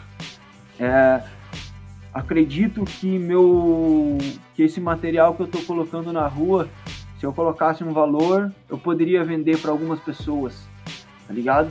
Sim. Mas aí eu também coloquei na balança essa situação da pandemia, onde boa parte da galera tá ruim, tá ruim para todo mundo, irmão. Tá ruim de A bolsa. real é essa. Total, tá E daí também na mesma visão que eu pensei assim, na aula online seria para poucas pessoas, a venda do curso também seria para poucas pessoas. Uhum. E o meu objetivo de expandir ficaria limitado Certo. Pela parte E financeira. Exige, exige que a pessoa tenha o equipamento em casa também, né? Que é o exige que a diferencial. pessoa tenha um equipamento em casa também. Sim, é um Entendeu? diferencial da pessoa colar presencialmente, né? Você disponibiliza todos esses equipamentos. Exato, mano. Eu vou, vou dizer, É, e é que, outra relação. vou dizer né? que o, o- uma, um dos pontos do. Vou colocar entre aspas, do sucesso do projeto Aham. foi esse de dar acesso aos equipamentos. São equipamentos Pode caros, mano. Tipo, não é fácil de você ter acesso. Sim. É, não é qualquer lugar que vai abrir esse acesso, né? De você chegar e já ter tudo lá e você conseguir Então, desenrolar, tipo, né? Muita gente que nunca tinha tocado em toca-disco chegou aqui, teve esse acesso. E aí, nesse acesso, nesses três meses, a missão é fazer aquela pessoa se apaixonar pela parada. Sim, sim. E a pessoa apaixonada não tem jeito, irmão. Mais cedo ou mais tarde, ela vai mentalizar aquilo e vai articular a vida dela pra uma hora ou outra ter acesso do- ao dela, tá ligado? Aham. E isso aconteceu com várias pessoas. Sim. Porra. E você passar a noção de valor, você passar a noção de tudo, né, cara? Não é só o fato de você, obviamente, dar a aula, mas oferecer o equipamento, oferecer a ideia do que é aquilo. Você falou de incentivo, falou, mano, isso aqui dá certo, pode pá, velho. Eu sei que uma parte de gente vai falar que não, mas isso aqui é um caminho, tá ligado? Vai que vai. Tenha um trampo fixo, mas vai que vai aqui também. E, obviamente, o, custo das coisas. É difícil também você ir atrás de equipamento quando você começa, experiência própria, justamente por não ter ideia de quanto custa, né, mano? Você olha as primeiras coisas que você olha, você fala, porra, mano, os caras venderam um, uma MK a 8, 9 mil reais o par, tá ligado? Tipo, pra mais, em alguns É. casos. E aí, obviamente, quando você conhece alguém da área, você começa a ter acesso. Puta, ó, tá vendendo um bagulho aqui, fica ligeiro. Conhece essa pessoa que tá vendendo esse equipo aqui, ó. Quer pegar? Pega aqui. Tal. Ou se não, pô, obviamente, vê também o que vale a pena ou não vale. Fala, putz, isso aqui não vale a pena você pegar. Tipo, pensa num outro equipamento. Uma. uma o, teve um DJ Kainan aqui de São Paulo que passou uma visão pra mim em um momento que nós tava trocando uma ideia sobre a equipe e ele falou, mano, não precisa avisar a MK a todo momento também, não. Tá ligado? Ela é boa, ela é boa, mas tem uma parte de coisa aí que faz a função também, né, mano? Investe no Aham. equipamento. Investe no equipamento de um custo menor, o, o próprio Vestax, né? Que você falou, pô, eu tô com o Vestax até hoje, tá ligado? É um equipamento que ele não vai cumprir a função do S9, tá ligado? Mas ele vai cumprir a função de DJ, né, mano? Você mixar a música tá 10. Um toca-disco também, né? Uma Stanton ali, pegar uma Stanton, pegar alguma outra é, coisa, mano, né, hoje em mano? dia tem as audiotécnicas que dá pra, dá pra tocar, tem desenrolar, né, mano?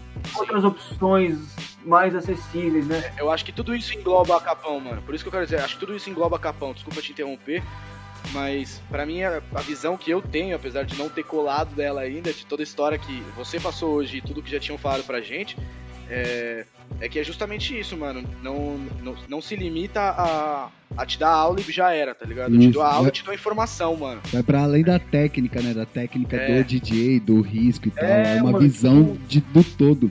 Os workshops que rolaram na Capão também, né, mano? Você chamou, você falou do Moreno, falou do Marco, Dandan, esses caras colaram na Capão também pra dar um workshop, né, mano? Workshop, trocar uma ideia, né, mano? Aquela, aquela resenha, né, cara? Então, tipo, tudo Aham. isso, mano. Não é só o fato de ensinar, né, mano? É ensinar e, porra, trocar uma ideia, passar um, um quê depois ali, né, mano? Não é, é, as pessoas não ficam só pra aula, as pessoas ficam pra resenha depois porque sabe que é o pós-aula ali também, que vai ser aula Exato. também, né? Tem, muita, tem muito conceito aí de, de, de- Ah, de ideia de vida mesmo, né, mano? Sabe? Sim, De, de, de- foda. de ideia de, de, de, de ir pra frente mesmo, de, de arregaçar as mangas e saber que Brasil é bagulho de maluco mesmo e que se a gente não fizer por acontecer, não vai acontecer. Sim. Né? Você esperar o auxílio do governo aí, você tá. Desculpa a palavra, você tá fudido, irmão. Fudido. Ah, tem que falar acontecer. mesmo, tá fudido. Mas voltando ali ao, ao lance do, do digital, né, cara? Eu, eu- me surgiu essa vontade de, de dar continuidade ao projeto E aí eu fui analisando as opções, né, cara? E aí chegou um momento que eu parei e refleti, né, mano? No quanto eu sou privilegiado por ter as paradas funcionando e no quanto a Capon House mesmo foi, tipo, protagonista em eu ter as paradas funcionando hoje. De É. ter agulha reserva ali, ó. Se eu Pode crer, na gravação ali quebrar a agulha, eu vou ter a agulha reserva. E foi o próprio projeto que comprou pra mim. Entendeu, sim. mano? São. Então, tipo, cara, eu já recebi tanta coisa legal por causa do projeto, tanto feedback, tanta ideia legal de, de- de- e que tá dando esses, essas bases Pode crer. tipo, pra mim eu tô eu devolvendo, eu não tô eu tô devolvendo, entendeu? Não é eu que tô puxando o trem, eu tô é devolvendo isso tudo, irmão. Tipo, é nessa, nessa mentalidade que eu tô fazendo esse pega a base por causa dessa situação.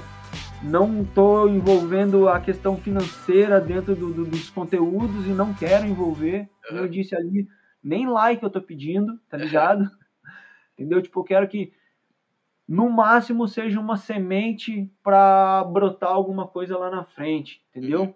Então, tipo, é hora, isso. Da mesma maneira que eu passo a informação aqui, eu quero passar ali no vídeo. É lógico que eu não vou conseguir passar tudo, né?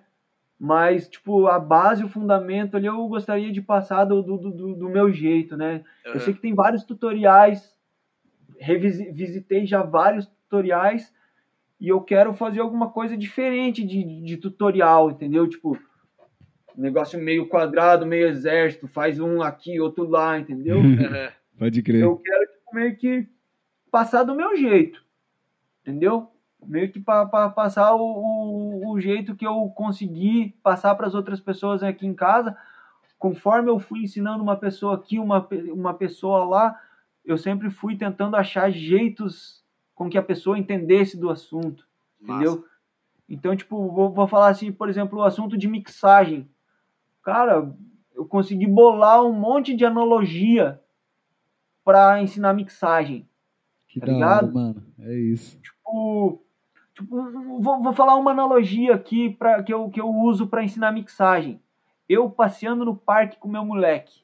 Olha que brisa. Nada a ver com música, certo? É.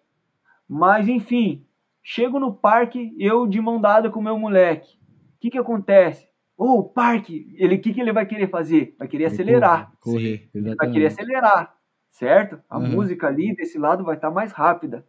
E eu mais Que lento. Foda. O que que eu tenho que fazer para sincronizar a parada? Ô moleque, volta aqui. Eu tenho que diminuir a velocidade dele para ele andar do meu lado. Aham. Entendeu? E aí Olha rola a sincronia. Entendeu? Que e aí, o foda. Que, que acontece? No final do parque, ele já tá cansado, cara. Ele vai ficando para trás. Aí o que, que acontece? Para ele andar do meu lado, eu tenho que puxar ele. E é o que a gente faz com a música na hora da mixagem, entendeu? Então, tipo, existe uma série de analogias que dá para você explicar o conceito da mixagem, o conceito do scratch, de, de, de, de várias maneiras, mano. É infinito. É a didática a de pessoa cada pessoa, né? Cada... Se você capitão da Depois se é o que vale, cara. Sim, se você criou uma analogia com o seu filho do parque, cara, imagina quantas analogias outras pessoas também não podem criar, né? Cada um tem uma didática. Exato, se a sua cara. funciona, é uma maravilha, né, mano? Se você teve essa experiência, esse contato e funciona, mano, é uma das milhões de formas de aprender, né, mano? Não é regra, É, né? Não, não, tem uma regra. E essa pedagogia É. trazendo da vida, né? Da vivência, porque todo mundo vai conseguir olhar e falar, puta, pode crer, já andei com uma criança no parque. E vai, e vai, ficar, vai ficar próximo, tá ligado? É muito louco isso, da hora E mesmo. é isso, pô, é uma música se acelerando a mais do Sim, que a outra. sim. e Você, Aí você, você é o cara que controla ali. dar de mão dadinha aqui do lado do pai. Não, né, vamos irmão? junto, vamos junto. Em relação ao curso, do curso em si, que, que até do presencial, né? Falando um pouco dele, você fala sobre ter a preferência ali pelo, pelos vinis, né? O ensinamento que você passa também são com os vinis, você usa os dois, o digital e o, o, o vinil também. Vinil e cerato, né, irmão? Da hora. Mas só toca disco. Não uso controladora, não uso CDJ. Pode Entendeu? crer. O foco aqui é turntables. Hora. Os fundamentos do turntables. Lógico que o cerato tá envolvido, né? É, Então, tipo, vinil virtual, né? Cerato, eu uso as waveforms pra explicar pra pessoa, ó, tal música ali tá ficando pra trás, irmão. Olha ali, ó. Exato. Entendeu? Não deixa. Entendeu? Sim, Então, sim. tipo, eu, eu dou a visão da pessoa pra ela olhar a música, mas assim que eu vejo que a pessoa entende o, o que, que precisa ser feito com a música, eu pego a capa do disco e coloco na frente, Na da frente do tela do computador. computador. Pode entendeu? crer. Faz no ouvido. Normalmente eu pego, eu pego o disco que tem a foto de alguém, tá ligado? É. Tipo, a foto do Tim Maia ali olhando pra pessoa Pode de crer, encarando ela aí. Olhando. Bota uma pressão aí lá junto mesmo. Da Eu hora. tenho um disco aqui do, do Chico Anísio, de piada, que ele tá com os braços abertos, assim, tipo, num, num, num- num- tipo, pô, né? Vai controlar ou não vai controlar? É, tipo, da hora que a pessoa olha pra tela buscando aquela visão do, do, do número, do BPM, do, do- da, da waveform, ela vai dar de cara ali com o Chico Anísio, tipo, pô, não é pra você olhar pra cá, é pra você se concentrar na música. Da hora, mano. Que visão. Então, tipo, fui, fui procurando jeitos de ensinar a pessoa a tocar sem depender de nada digital, entendeu? Que a pessoa entenda de ouvido a mixagem, enten- entenda o que, que acontece com, a- com as músicas para elas entrarem em sincronia, entendeu? Da hora. Da E hora. não Baqueta. precise saber o, o número do BPM para conseguir mixar, entendeu? É lógico que a tecnologia vem ali com um botãozinho de sync e você deixa as músicas batendo junto. Aham. Mas não é bem esse o, o ideia, a ideia do fundamento, né? Você entendendo o fundamento, se quiser usar esse recurso depois para alguma coisa mais dinâmica, tudo bem. Mas, tipo, busque entender como é que acontece o temperinho mesmo ali, entendeu, mano? Sem Que da dúvida. hora. Você é louco, só visão. E mano. aí, e aí, tipo, tô nessa brisa de, de passar essas bases no digital. Bolei já um script. Acredito que vai ser um entre 10 a 15 vídeos. Que da entendeu? hora. Vai ser entre 10 a 15 vídeos esse pega base. Então, eu quero. O próximo já é certo que vai ser sobre back to back. O primeiro foi iniciativa, né? O segundo falando sobre os equipamentos. O, o terceiro sobre play, né, mano? Tipo, né? Mas a, tipo, até o vídeo sobre play ali, né? Eu, eu- pô, que nem eu comecei o vídeo falando ali, tipo, pô, play é um negócio primário, né, irmão? Play, né? Tipo, apertou um botão é play, né, cara? Mas eu tentei, tipo, elevar o conceito do play até algumas paradas que são até com um nível de complexidade, um nível de dificuldade, mas que no fundo, no fundo, é play. Sim, entendeu? pode crer. Da hora. Então eu quero meio que fazer isso com o back-to-back, quero meio que fazer isso com os conceitos de mixagem, com os trick mix, com o scratch, entendeu? Eu já sei que de mixagem em um vídeo eu não vou conseguir falar tudo, então tipo, foda. vão ser mais vídeos, né? Vou falar um, um vídeo sobre bitmatching, outro sobre equalização, tipo, não, não tem como falar tudo em 10 minutos, né, mano? Sim.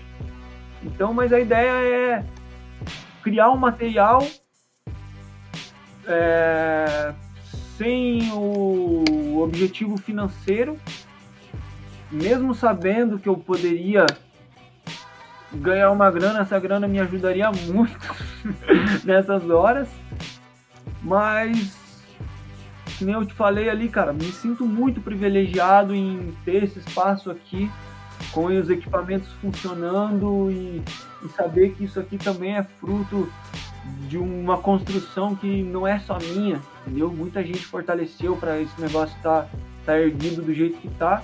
Aham. Então é um tipo de retribuição nessa situação pandêmica, tá ligado? E que faça um bom proveito disso Foda. saca, né, né, nessa missão. Não sei a, a proporção que vai ter. Eu sei que eu quero fazer um negócio bem feito e vamos ver o que, que acontece. Eu ainda tenho aquele tabu de não ser um professor, né? Tipo, a nossa profissão. Eu tava falando até com os DJs aí de Sampa. A gente não tem um sindicato, né? A gente não tem uma, um órgão que forma professores, que estipulam tipo de didática e, né? No fundo, no fundo, qualquer um que quiser dar aula, vai dar aula. Qualquer um que quiser ser DJ, vai ser DJ. No fundo, no fundo é isso, irmão. Essa é a nossa realidade, Uhum. entendeu? Pode crer. E, e mesmo assim, ó, vamos dizer aí, ó, já tem 10 anos de contato com os toca-discos, eu ainda me sinto novaço, né? como DJ. Então, tipo, eu, é, por mais que, né, tenha essa, é, eu sei que eu tenho um pouco dessa figura de referência, mas eu não, não me assimilo ainda esse lance de, de, de professor, de mestre, algumas pessoas me chamam de mestre, né, tipo, por eu ter talvez aquela vivência da capoeira, mano, eu, eu vejo que o mestre, cara, é o último estágio da coisa toda, mano. Pode crer. O a LJ é o mestre, tá ligado? O Uhum. Marco é o mestre, o Nuts é o mestre, tá ligado? O Primo foi mestre, o Jeff é mestre. E, e, e eu vejo que eu tenho um- uma caminhada grande ainda pra isso, entendeu? Mas vamos andandinho, né, irmão? É, uma É o legado que você falou aí, é o legadinho que tá ficando, vai ficar e tem muita caminhada pra vir. É, assim. cara, pô. E eu, e eu sempre incentivo também a, a- ao que a pessoa aprende aqui a não guardar pra ela, né, cara? Então, tipo, hoje em dia eu já tô até vendo, tipo, alguns alunos dos alunos, saca? Da hora, cara. Isso pra É mim isso. também, tipo, ver o aluno lá na baia dele, lá e acelerando o treino com a galera dele, tá ligado? Que foda, mano. É o que Porra, fica, mano, né? eu- mano? O que fica. Por mais que eu não esteja lá no presente, no, no treino da galera, eu sei que eu tenho um Uma influência ali, né, mano? ali, ó, entendeu, Isso, mano? exatamente. isso pra mim, né, me enche de alegria, mano. Ligado? Pô, que da hora, Baqueta, mano. A gente tá chegando no finalmente, a conversa foi a milhão. Pô, só ideia, só ideia, só ideia. Vai bater, se a gente deixar aqui, bate muito mais, né? Tá batendo duas Três horas. horas agora. Quase Três horas e de área, foi uma Duas menção horas e forte aí, né, rapaziada? A galera vai trampar na edição, mas isso daí é o de menos por tanto, tanta ideia, tanto ensinamento. É que nem o, o Dom Raiz falou, mano. Você é o hip hop mesmo, tá ligado? Hip hop em ação, tem uma música. Não lembro de quem que é, acho que é do Projota, que fala o rap em ação. Você é o hip hop em ação, mano. Tipo, atua em várias áreas e tudo que você carrega é hip hop. Mano, a gente só tem a agradecer. É, eu, no Bruno, pô, eu tô aqui, eu ficaria mais 3, 4, tá ligado? É, fácil. E, pô, uma conversa louca demais. Pra fechar, assim, no quesito do nosso roteiro e etc., eu queria saber o que, que você tem escutado, mano. Como é que você tem feito sua pesquisa musical, desde lá de trás até hoje? Que, que, que nem o, o, o Dom, né, mano? No áudio do Dom a gente tem uma referência lá do Anderson Paak tocando lá no fundo, que é um artista novo e tal. O que, que você tem ouvido dos artistas novos? Ou você fala, pô, mano, sou um cara dos anos 90 eternamente, ouço os anos 90 até hoje e vou continuar ouvindo, não sair dos anos 90. O que, que toca aí, mano, na casa do DJ Baqueta? E você vai deixar pra molecada, né, mano? Que tem uma referência muito louca também que. é, os DJs que eu conheci, as minhas referências de DJ sempre falou de tipo, o DJ é o cara que apresenta a música, né, mano? E, tra e faz essa essa viagem de gerações, né, mano? Pega uma geração antigueira, tipo Earth in the Fire, ele mostra pra um moleque da sua idade e daqui um tempo ele vai estar ouvindo, assim, por conta do meu pai. Eu fui um moleque que ouvi muito de Javan, eu tinha 8, 9 anos, tá ligado? Então, acho que é um pouco, englobando um pouco tudo, o que, que você escuta da, da nova geração, como é que é essa, relação da música dentro de casa, um cara que cresceu uma família com uma banda de músicos e hoje o que, que você deixa pra sua molecada, tá ligado? Pode crer. Mano, o lance da minha pesquisa, né, que nem eu- a gente comentou na conversa ali, antes de eu ser DJ eu já tinha pesquisa. É. Sempre pesquisei som. Então, tipo, Pode crer. antes de eu ter acesso à internet, eu ia na casa de um amigo lá que tinha internet, passava umas madrugas no SoulSeek lá, mirilhando de download. Foda. entendeu? Tem uma galera aí de Sampa que eu troquei muita figurinha, que é a galera da UHHD, Underground Sim. Hop Download. Já Pode baixei crer, pode coisa lá, crer, mano. A galera caralho, do. Orkut lá, mano. Troquei muito som com os caras. Então, como que eu fazia as minhas pesquisas, né, mano? Eu, por exemplo, definia um artista lá. é, vamos, vamos falar uns primeiros artistas que eu comecei a escutar, tipo, por exemplo, o Tupac e Notorious, né, cara? O que, eu fazia? Eu baixava a discografia deles, escutava a discografia inteira e selecionava. Durante a discografia, eu via quem que participava das músicas que eu gostava tá Pode crer. ligado? Notorious foi lá, participou com tal pessoa, fui ia lá e na discografia dela. Então, tipo, eu sempre tive um HD bem recheado, assim, ó, tá ligado? Da hora. De, de, de discografias. É, Quando rolou a cena do assalto lá que eu falei, levaram meus computadores, né?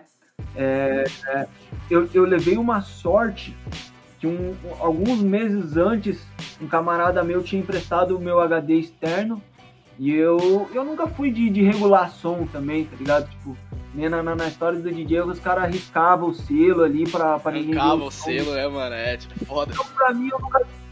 Mano, eu, pra mim, ô, tá aqui o som, ó, cara, pode pegar o som aí, ó. Eu nunca tive tabu em abrir minha biblioteca pra ninguém, não.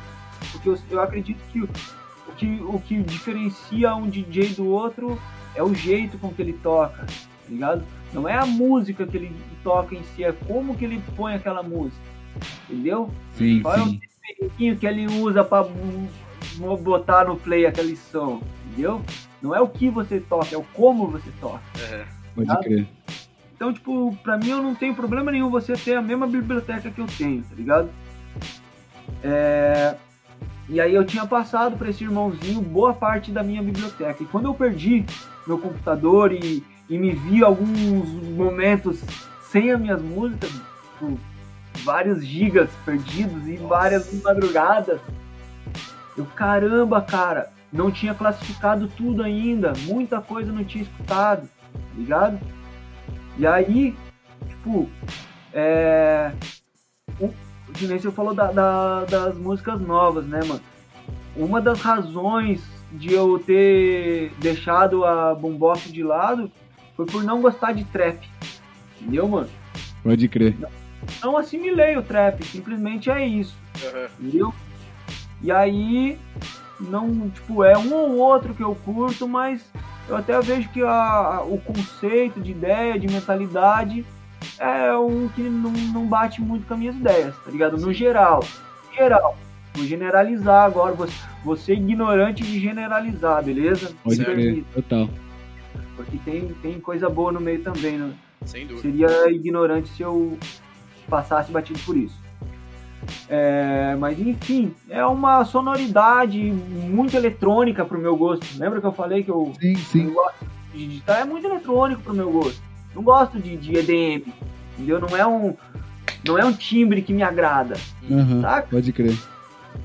no geral. E, e daí, tirando esse paralelo de alinhar minhas pesquisas, falei, quer saber? Eu vou pegar essa minha praia que eu gosto mesmo, que é anos 90 do hip hop, que é funk, breakbeat, que vem desde a época do, do de b-boy. E aí já puxa também para a questão de groove brasileiro, que é uma praia que eu tô indo bastante agora. Da hora. hora, eu- mano. Da hora. Fundamental. Então, tipo, vou dizer pra você, mano, que dentro da novidade, atualidades do hip hop, nem tô tão atualizado assim não, saca? Tô pesquisando mais brazuca dos anos 70 progressivo do que atualidades do hip hop, irmão. Pode crer.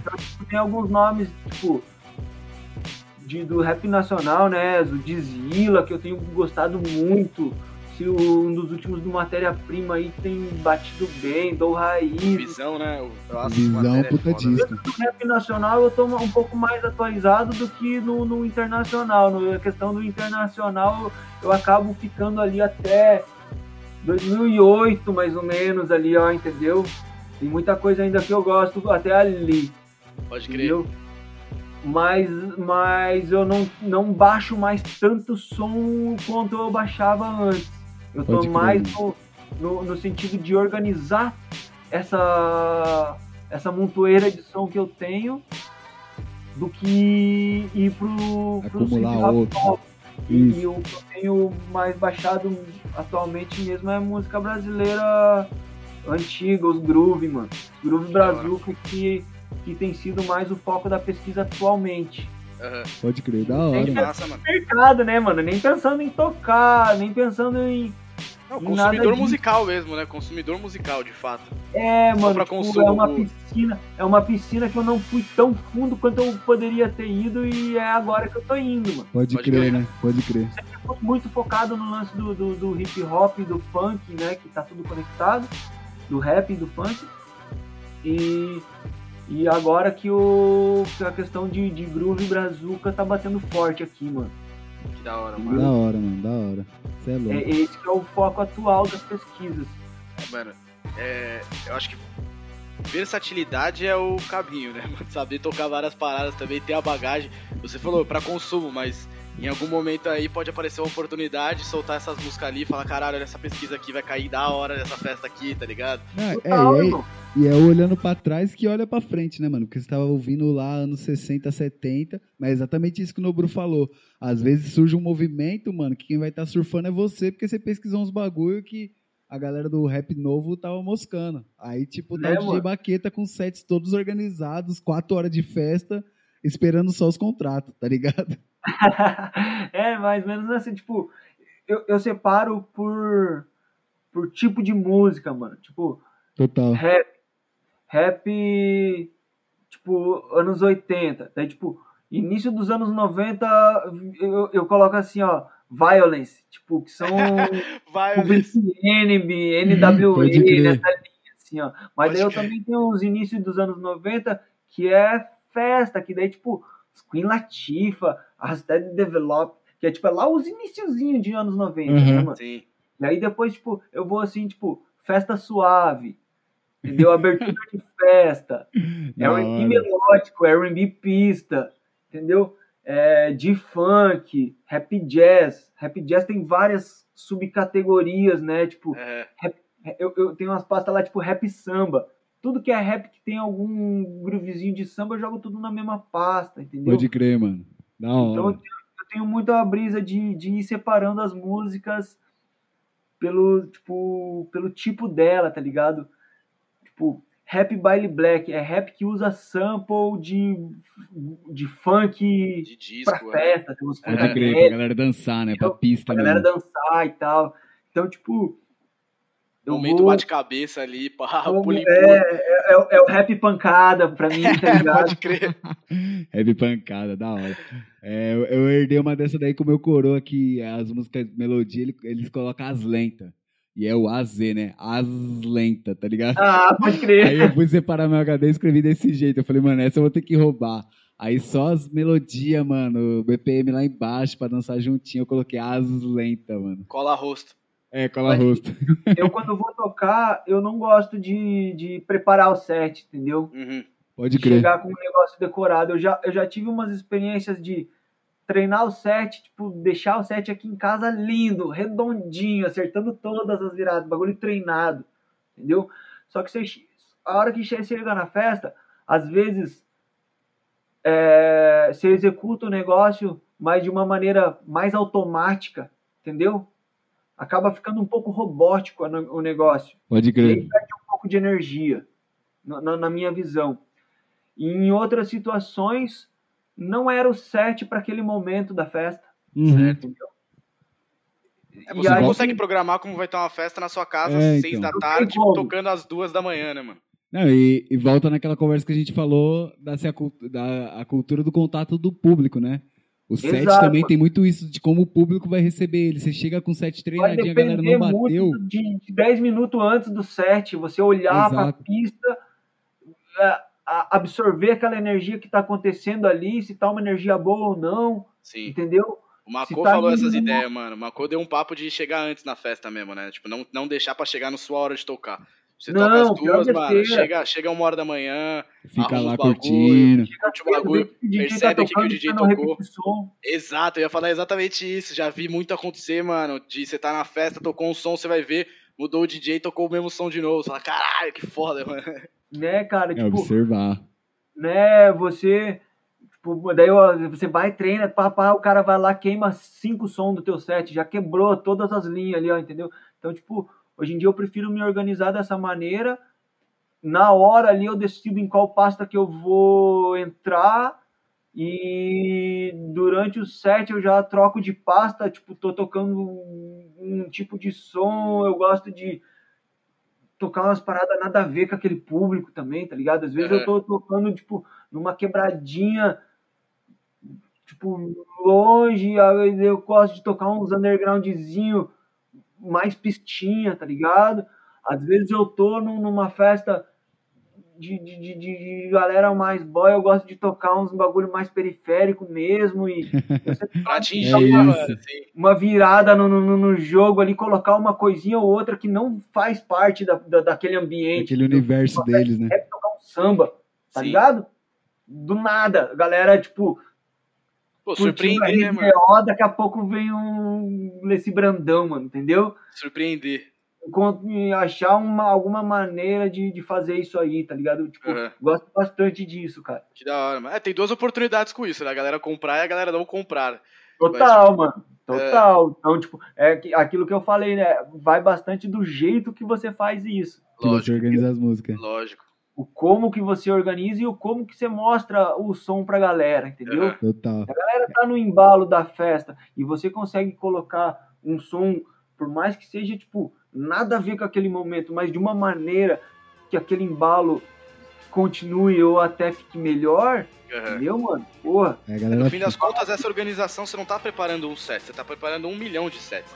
Você organizar da forma que exato, organiza, mano. né? Tipo, pô, organizar ali por categoria, pô, não só por data, firmeza, anos 90, mas nos anos 90, ali o bate-cabeça, anos 90, os rap gangs tá ali, começo dos anos 90. E começo dos anos 90 também, um De La Soul, um Jungle Brothers, que já é pista pra caralho, já é tipo outra Aham. pegada. E aí Então, saber tipo, Tem uma brisa viradas. de jazz ali também e tal. É. Eu tenho, tipo, rap b-boy, tá ligado? É uns rap com uns BPM mais Mais acelerados. Então, tipo, dentro daquela pasta ali, mano, vai ter, tipo, uns 300, 400 som. que da Então, tipo, eu gosto de ter opção, entendeu? Tipo, pô, vou tocar pros b-boy aqui, ó. Gosto de ter várias opções pra, pra ter o que escolher, entendeu? Foda. Pô, tô tocando pros b-boy aqui, já jogo pro, pro, pro uns funk. É, daqui a pouco já toco, sei lá, uns Tim Maia no meio, entendeu? É, já, já, já, já vem tudo englobado ali, ó. Já, mas o esquema é você ter acesso, entendeu? E, e ter acesso a um número de sons que você tem opção de escolha, tá ligado? Sim. Caralho, foda. Pô, tô, tô tocando aqui num- num- numa roda de break. Quero tocar um, sei lá, um João Donato, mano. Entendeu? Uma bossa nova, acontecer, mais é. ali. Conseguindo conectar, dá pra fazer um breakinho ali, hein? Da hora. Da hora, Foda, mano. foda, mano. É Foda. uma experiência muito incrível isso, porque eu tava conversando com uns amigos sobre organização, a gente tá falando muito sobre se organizar agora nesse período principalmente, olhar as músicas que tem no PC, eliminar coisa que não pá, tá ligado? Que não, você sabe que não, não vai tocar, tipo, tava lá porque você baixou uma discografia inteira e acabou que ficou ali, né, mano? Organizar as pastas, tudo. E é uma puta visão, espero que atinja também uma galera, porque é uma forma de você estar preparado pra qualquer ocasião, né, mano? Chegar, pô, às vezes você tá ali numa festa que tem um, um produtor da festa ali que não tá ligado muito bem o que que é a profissão DJ, vem no seu ouvido e fala, "Ei, mano, você precisa tocar uns traps, você precisa tocar uns rap aí e tal, não é isso, não é isso. Tipo, o cara não entende que ele tá contratando o seu serviço pelo que você faz, né, mano? Não o que ele vai comandar o que você vai tocar, literalmente, né? É, mano, eu vou dizer que eu já perdi várias oportunidades de festa por não tocar trap, Pode crer. entendeu? Pô, eu tenho consciência disso. Aham. Mas é a partir de- da escolha que eu fiz e vou, vou, vou com isso mesmo. Aham. Mesmo sabendo que poderia tocar numas festas e ganhar uma grana, aham. entendeu? E sem sair muito do, do, do meu nicho de DJ, poderia, mas é uma opção que eu fiz, é, é isso. E, e sobre, tipo, música nova ali, é, vamos pensar uma música lá dos anos 70. Se eu toquei e você não conhece, vai ser nova pra você, Exato. viu? É, o novo é relativo, né? É visão Exato. Entendeu, demais, mano? da Então, hora. tipo, É novo, mano. Pra mim, pô, tô, tô escutando várias músicas novas. Foi É. lançado lá, mas 40, 50 anos atrás e nós não conhecíamos. é novo. exato, mano. Tô conhecendo agora, então é novidade. Até porque, às vezes, muitas vezes a esquematização da música, o assunto tratado, melodias e etc., são muito é, correspondentes a coisas atuais. né? Até porque a gente usa a questão do sample, né? Então você acaba ouvindo isso nas coisas que a gente foram criadas de fato né, recentemente. E segundo, porque os temas tratados muitas vezes falam de coisas que vivemos hoje também, né? Né? Ó, Melô do Tagarela aí, né? É, pode crer. Pode crer. É, os, tempos, os tempos mudaram, mas algumas coisas permanecem as mesmas ainda. Exatamente, mano. Porra, que massa, mano. Agradece de verdade, velho. A gente É isso, chega aí família. depois de Esse três foi horas. DJ Baqueta, mano. Gastamos Exato. hoje. Emocionamos Gastamos, hoje, hein. Nobru? Hoje a gente emocionou, mano. Porra, de fato, velho. A gente. Acho que ocupar tempo da pessoa, assim, mano, eu me preocupo muito com isso e você se disponibilizar essas todas três horas de ideia com a gente aqui, vários assuntos, lembrar até, mano, eu acredito que coisas que às vezes você não lembrava há um tempo, tá ligado? Reviver Verdade. coisas, é, é, é o que a gente sentiu aqui foi uma troca muito sincera, muito da hora, tá ligado? Eu acho que é isso que a gente busca com, com o barulho. Reviver, obviamente, porque as pessoas precisam saber o, o- a sua história, né, mano? Saber em vida, principalmente, né, mano? Enquanto a gente tá aqui ainda neste plano. E, Pode crer. Porra, mano, passar essa experiência tua, né, cara? Que o que você tem de, de caminhada aí com hip hop, a gente tem quase de idade, tá ligado? Então, velho, são coisas. Você tava contando histórias ali dos anos 2000, mano, 2001, 2000, tal, não sei o que. Eu tinha 7 anos nessa É, época, tá ligado? pivetão, correndo na era rua, uma jogando criança, bola. mano. Exato, tá ligado? Então, Pode saber. né? É muito da hora visitar momentos, mano, onde eu nem tinha cabeça pra isso. Tipo, não tava com, essa, com essa, esse propósito e saber que aquilo já tava acontecendo, né, mano? E me espelhar, obviamente. A gente falou aqui hoje que a gente se baseia no passado, né, mano, pra caminhar pra frente. Então, estudar, mano, que eu acho que é uma coisa que é o principal foco da gente, estudar o que aconteceu pra saber passar isso também, manter essa essa história viva, né, mano? E saber pra onde ir, né, mano? Vocês vocês que construíram histórias aí há anos atrás ditam também que a gente sente e o que a gente vai botar pra frente, tá ligado? Então só agradece de verdade, mano. É muito importante pra nós. É quente, irmão. Ô, Eu também agradeço, né, de novo aí ó, a oportunidade, a, a chance de estar falando um pouco aí do, não só da minha caminhada, que bem no fim acaba sendo secundário, mas principalmente sobre o projeto, sobre a mensagem, né, mano? Sim. Eu sempre vejo que a mensagem é muito maior do que o mensageiro. E a gente estava falando da Zulu há um pouco atrás, né? Teve os recentes casos aí do, do- próprio Bambata aí com Sim, pedofilia. sim, acusações, né, de pedofilia. Aham. Mas eu, eu vejo que a mensagem é muito mais forte que o mensageiro, entendeu? Sim. Então, tipo, pra mim é um prazer estar aqui três horas falando sobre algo positivo, Uhum. entendeu? Tem muita negatividade na rua. É. Né, mano? Questão de, de, de, de- de droga, questão de pilantragem, questão de, de, de negatividades e a, a lista é grande de negatividades. Com certeza. Então a gente está ocupando o nosso tempo com algo positivo, seja ele qual for, tá ligado? Uhum. Eu acredito que esse é o caminho, irmão. Você se ocupar de positividade, tá Massa. ligado? É Você, isso. você deixar de lado, né? Que é, tipo, vou dizer, até que questão de droga aí, né, mano? Tá tão evidente na nossa cultura também, né? Por mais que seja, às vezes, um simples bag, hum, né? Uhum. Uma coisinha que não seja tão, tão danoso, Certo. mas até essas coisinhas têm um ponto de negatividade, né? O Com Como certeza. você pega, o como você faz o corre. Então, tipo, você, quando começa a ocupar a tua mente com coisas positivas, né, você acaba bloqueando as negativas, tá ligado? Pode crer. né? Lógico que a gente não é perfeito, a gente também tem vários erros, ir a lista vai longe, Aham. de, de, de, de, né? É, a gente como humano, né, mano? Mas o, o foco é que pra mim é um prazer tá, não é nem gastando três horas, é investindo três horas, tá ligado? Numa parada positiva. Então, isso aí eu acredito que deve ser o carro-chefe da mentalidade do, do mundo, entendeu, mano? Aham. tipo, mais do que nem ele falou ali, mais do que técnica do, de DJ, mano. É isso, mano, tá ligado? Tipo, você, você ser um bom DJ, até que é fácil, mano. Você vai treinar ali, você vai se dedicar, entendeu? Eu acredito que você ser uma pessoa positiva em 100% do teu tempo e da tua vida, isso aí é difícil, irmão. Uhum. Mas é essa batalha que a gente deve, que eu acredito que a gente deve fazer, a gente deve acordar nesse objetivo, nessa missão, entendeu? E voltando lá na ideia da Zulu Nation, é isso, você pegar a negatividade e fazer com que a positividade se sobressaia sobre tudo isso, entendeu, mano? Até os nossos erros vão ficar meio que de lado porque a nossa positividade vai vai fazer o bolo todo ali, tá ligado? Certo. Então, É um- tipo, o que eu mais quero passar pra frente é isso, irmão. Ah, Ligado? da hora. Mas Enquanto, Da as, enquanto os streamings de- ficarem disponíveis, estaremos lá. É isso, da hora, mano. Obrigado, Família, essa mano. foi o Obrigado papo. pelo papo. Ô, nós que agradece, irmão, de verdade, nós que agradece. Família, esse foi o papo com o grande, lendário DJ Baqueta. Quem não conhece, procure saber, tá ligado? A gente vai Nada, deixar no. Ah, mano, eu acho que Vou tem um dizer pra bagulho. você, irmão, sou um, um simples, simples, pessoa simples, pessoa... Somos todos meros Normal, mortais, mano, mas tá existe um. Sim. Não, mas eu acho que essa, essa normalidade, essa simplicidade sua, ela tem que ser vista como algo lendário, porque a gente tem pouco isso, tá ligado? Nesse sentido, não lendário de endeusar, eu acho que a gente. Essa conversa traz muito um pouco, né? A ideia não é endeusar Tipo, você. Nesse, nesse sentido, eu agradeço. intocável, tá ligado? Mas é um.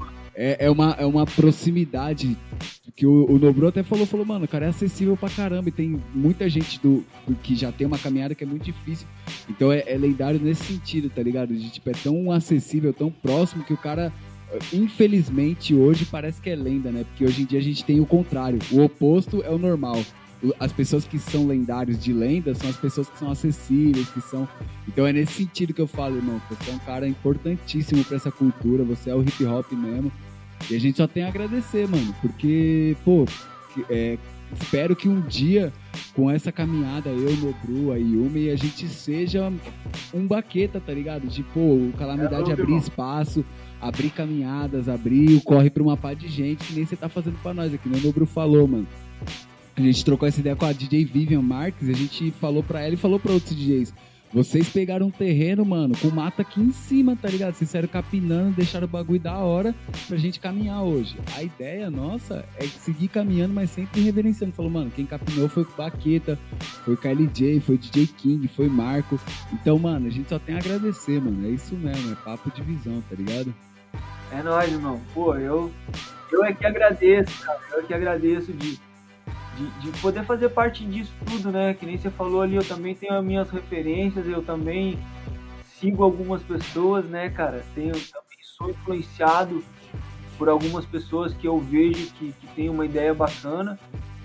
E, e hoje em dia, depois desse, desse tempo todo aí em conexão, também a gente, né, a gente fala, tipo, pô, não quero pra mim esse título aí de referência, né, irmão? Mas acaba sendo meio automático, né? Pode crer. É, mas eu sou muito grato, mano. Sou muito grato, me sinto um privilegiado por onde, por estar onde estou, entendeu?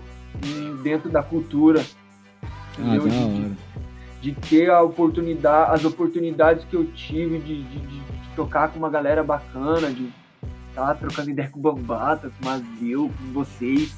Olha, mano, coisa maravilhosa, sai daqui de, do sul do Brasil, trocando ideia com a rapaziada de Sampa, que gente do Brasil todo vai ouvir, entendeu? É, Sobre uma ideia positiva, que a galera vai escutar e vai, tipo, pô, que legal, mano, posso assimilar um 10% disso aí, Uhum. que minha vida vai ficar um pouquinho mais positiva, pô, isso aí nós já ganhamos um dia, mano. exato. Entendeu? É isso, da hora. Família, a gente vai deixar todas as redes do Baqueta no, no link, né? No comentário lá no Spotify. Ouçam Spotify, Deezer, todas as plataformas, a gente vai subir esse episódio.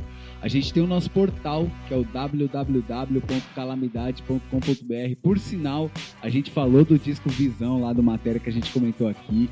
A gente tem, a gente falou da batalha do, tem o de peão, que a gente fala da batalha de Minas, tem muita coisa lá rolando, então dá uma atenção.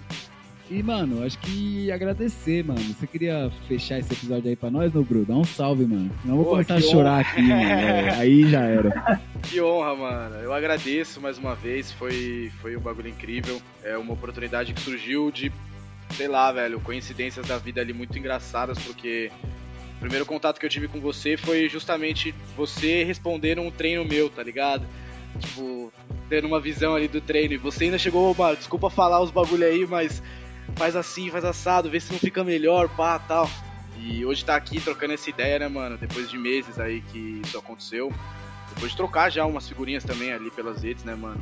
E, apesar da distância, unificar isso de alguma forma, né, mano? Que é exatamente isso hoje. Então, porra, só agradeço mais uma vez, é, é uma honra pra nós. Espero que em breve aí a gente consiga fazer presencialmente lá na Capão, tá ligado? É isso aí, mano. Mais uma vez, Questão de sigam- tempo. Questão de tempo, a gente aguardar com calma, tá ligado? Descuidar aí todo mundo e em breve a gente vai estar em outro cenário, principalmente com outro presidente, se tudo der certo. Necessário, E necessário. aí, e aí a gente vai estar numa outra visão de vida, tá ligado? E com certeza essa, essa conversa vai se estender pra uma forma visual. Tá? E fica aí já nossa, nosso prévio convite já pra isso também. Fechou? Agradece família, todo mundo que ouviu, todo mundo que teve a paciência pra ouvir todas essas, essas resenhas que, porra, é um bagulho incrível, tá ligado? É, é uma oportunidade muito foda poder conhecer essas histórias, mano. E acompanha os outros podcasts. Ficou aí semana retrasada. A gente soltou um podcast com o DJ Du de produção, certo? Tem outros barulhos pro DJs aí. Acompanhem também a gente nas redes, certo? E é isso, família. Ficamos por aqui. Até a próxima. Da hora, família. Valeu, Baqueta. Tamo junto, mano. Valeu, valeu. Parabéns pelo projeto aí, rapaziada. Vida longa. Vida Agradece. longa pra nós, é nóis.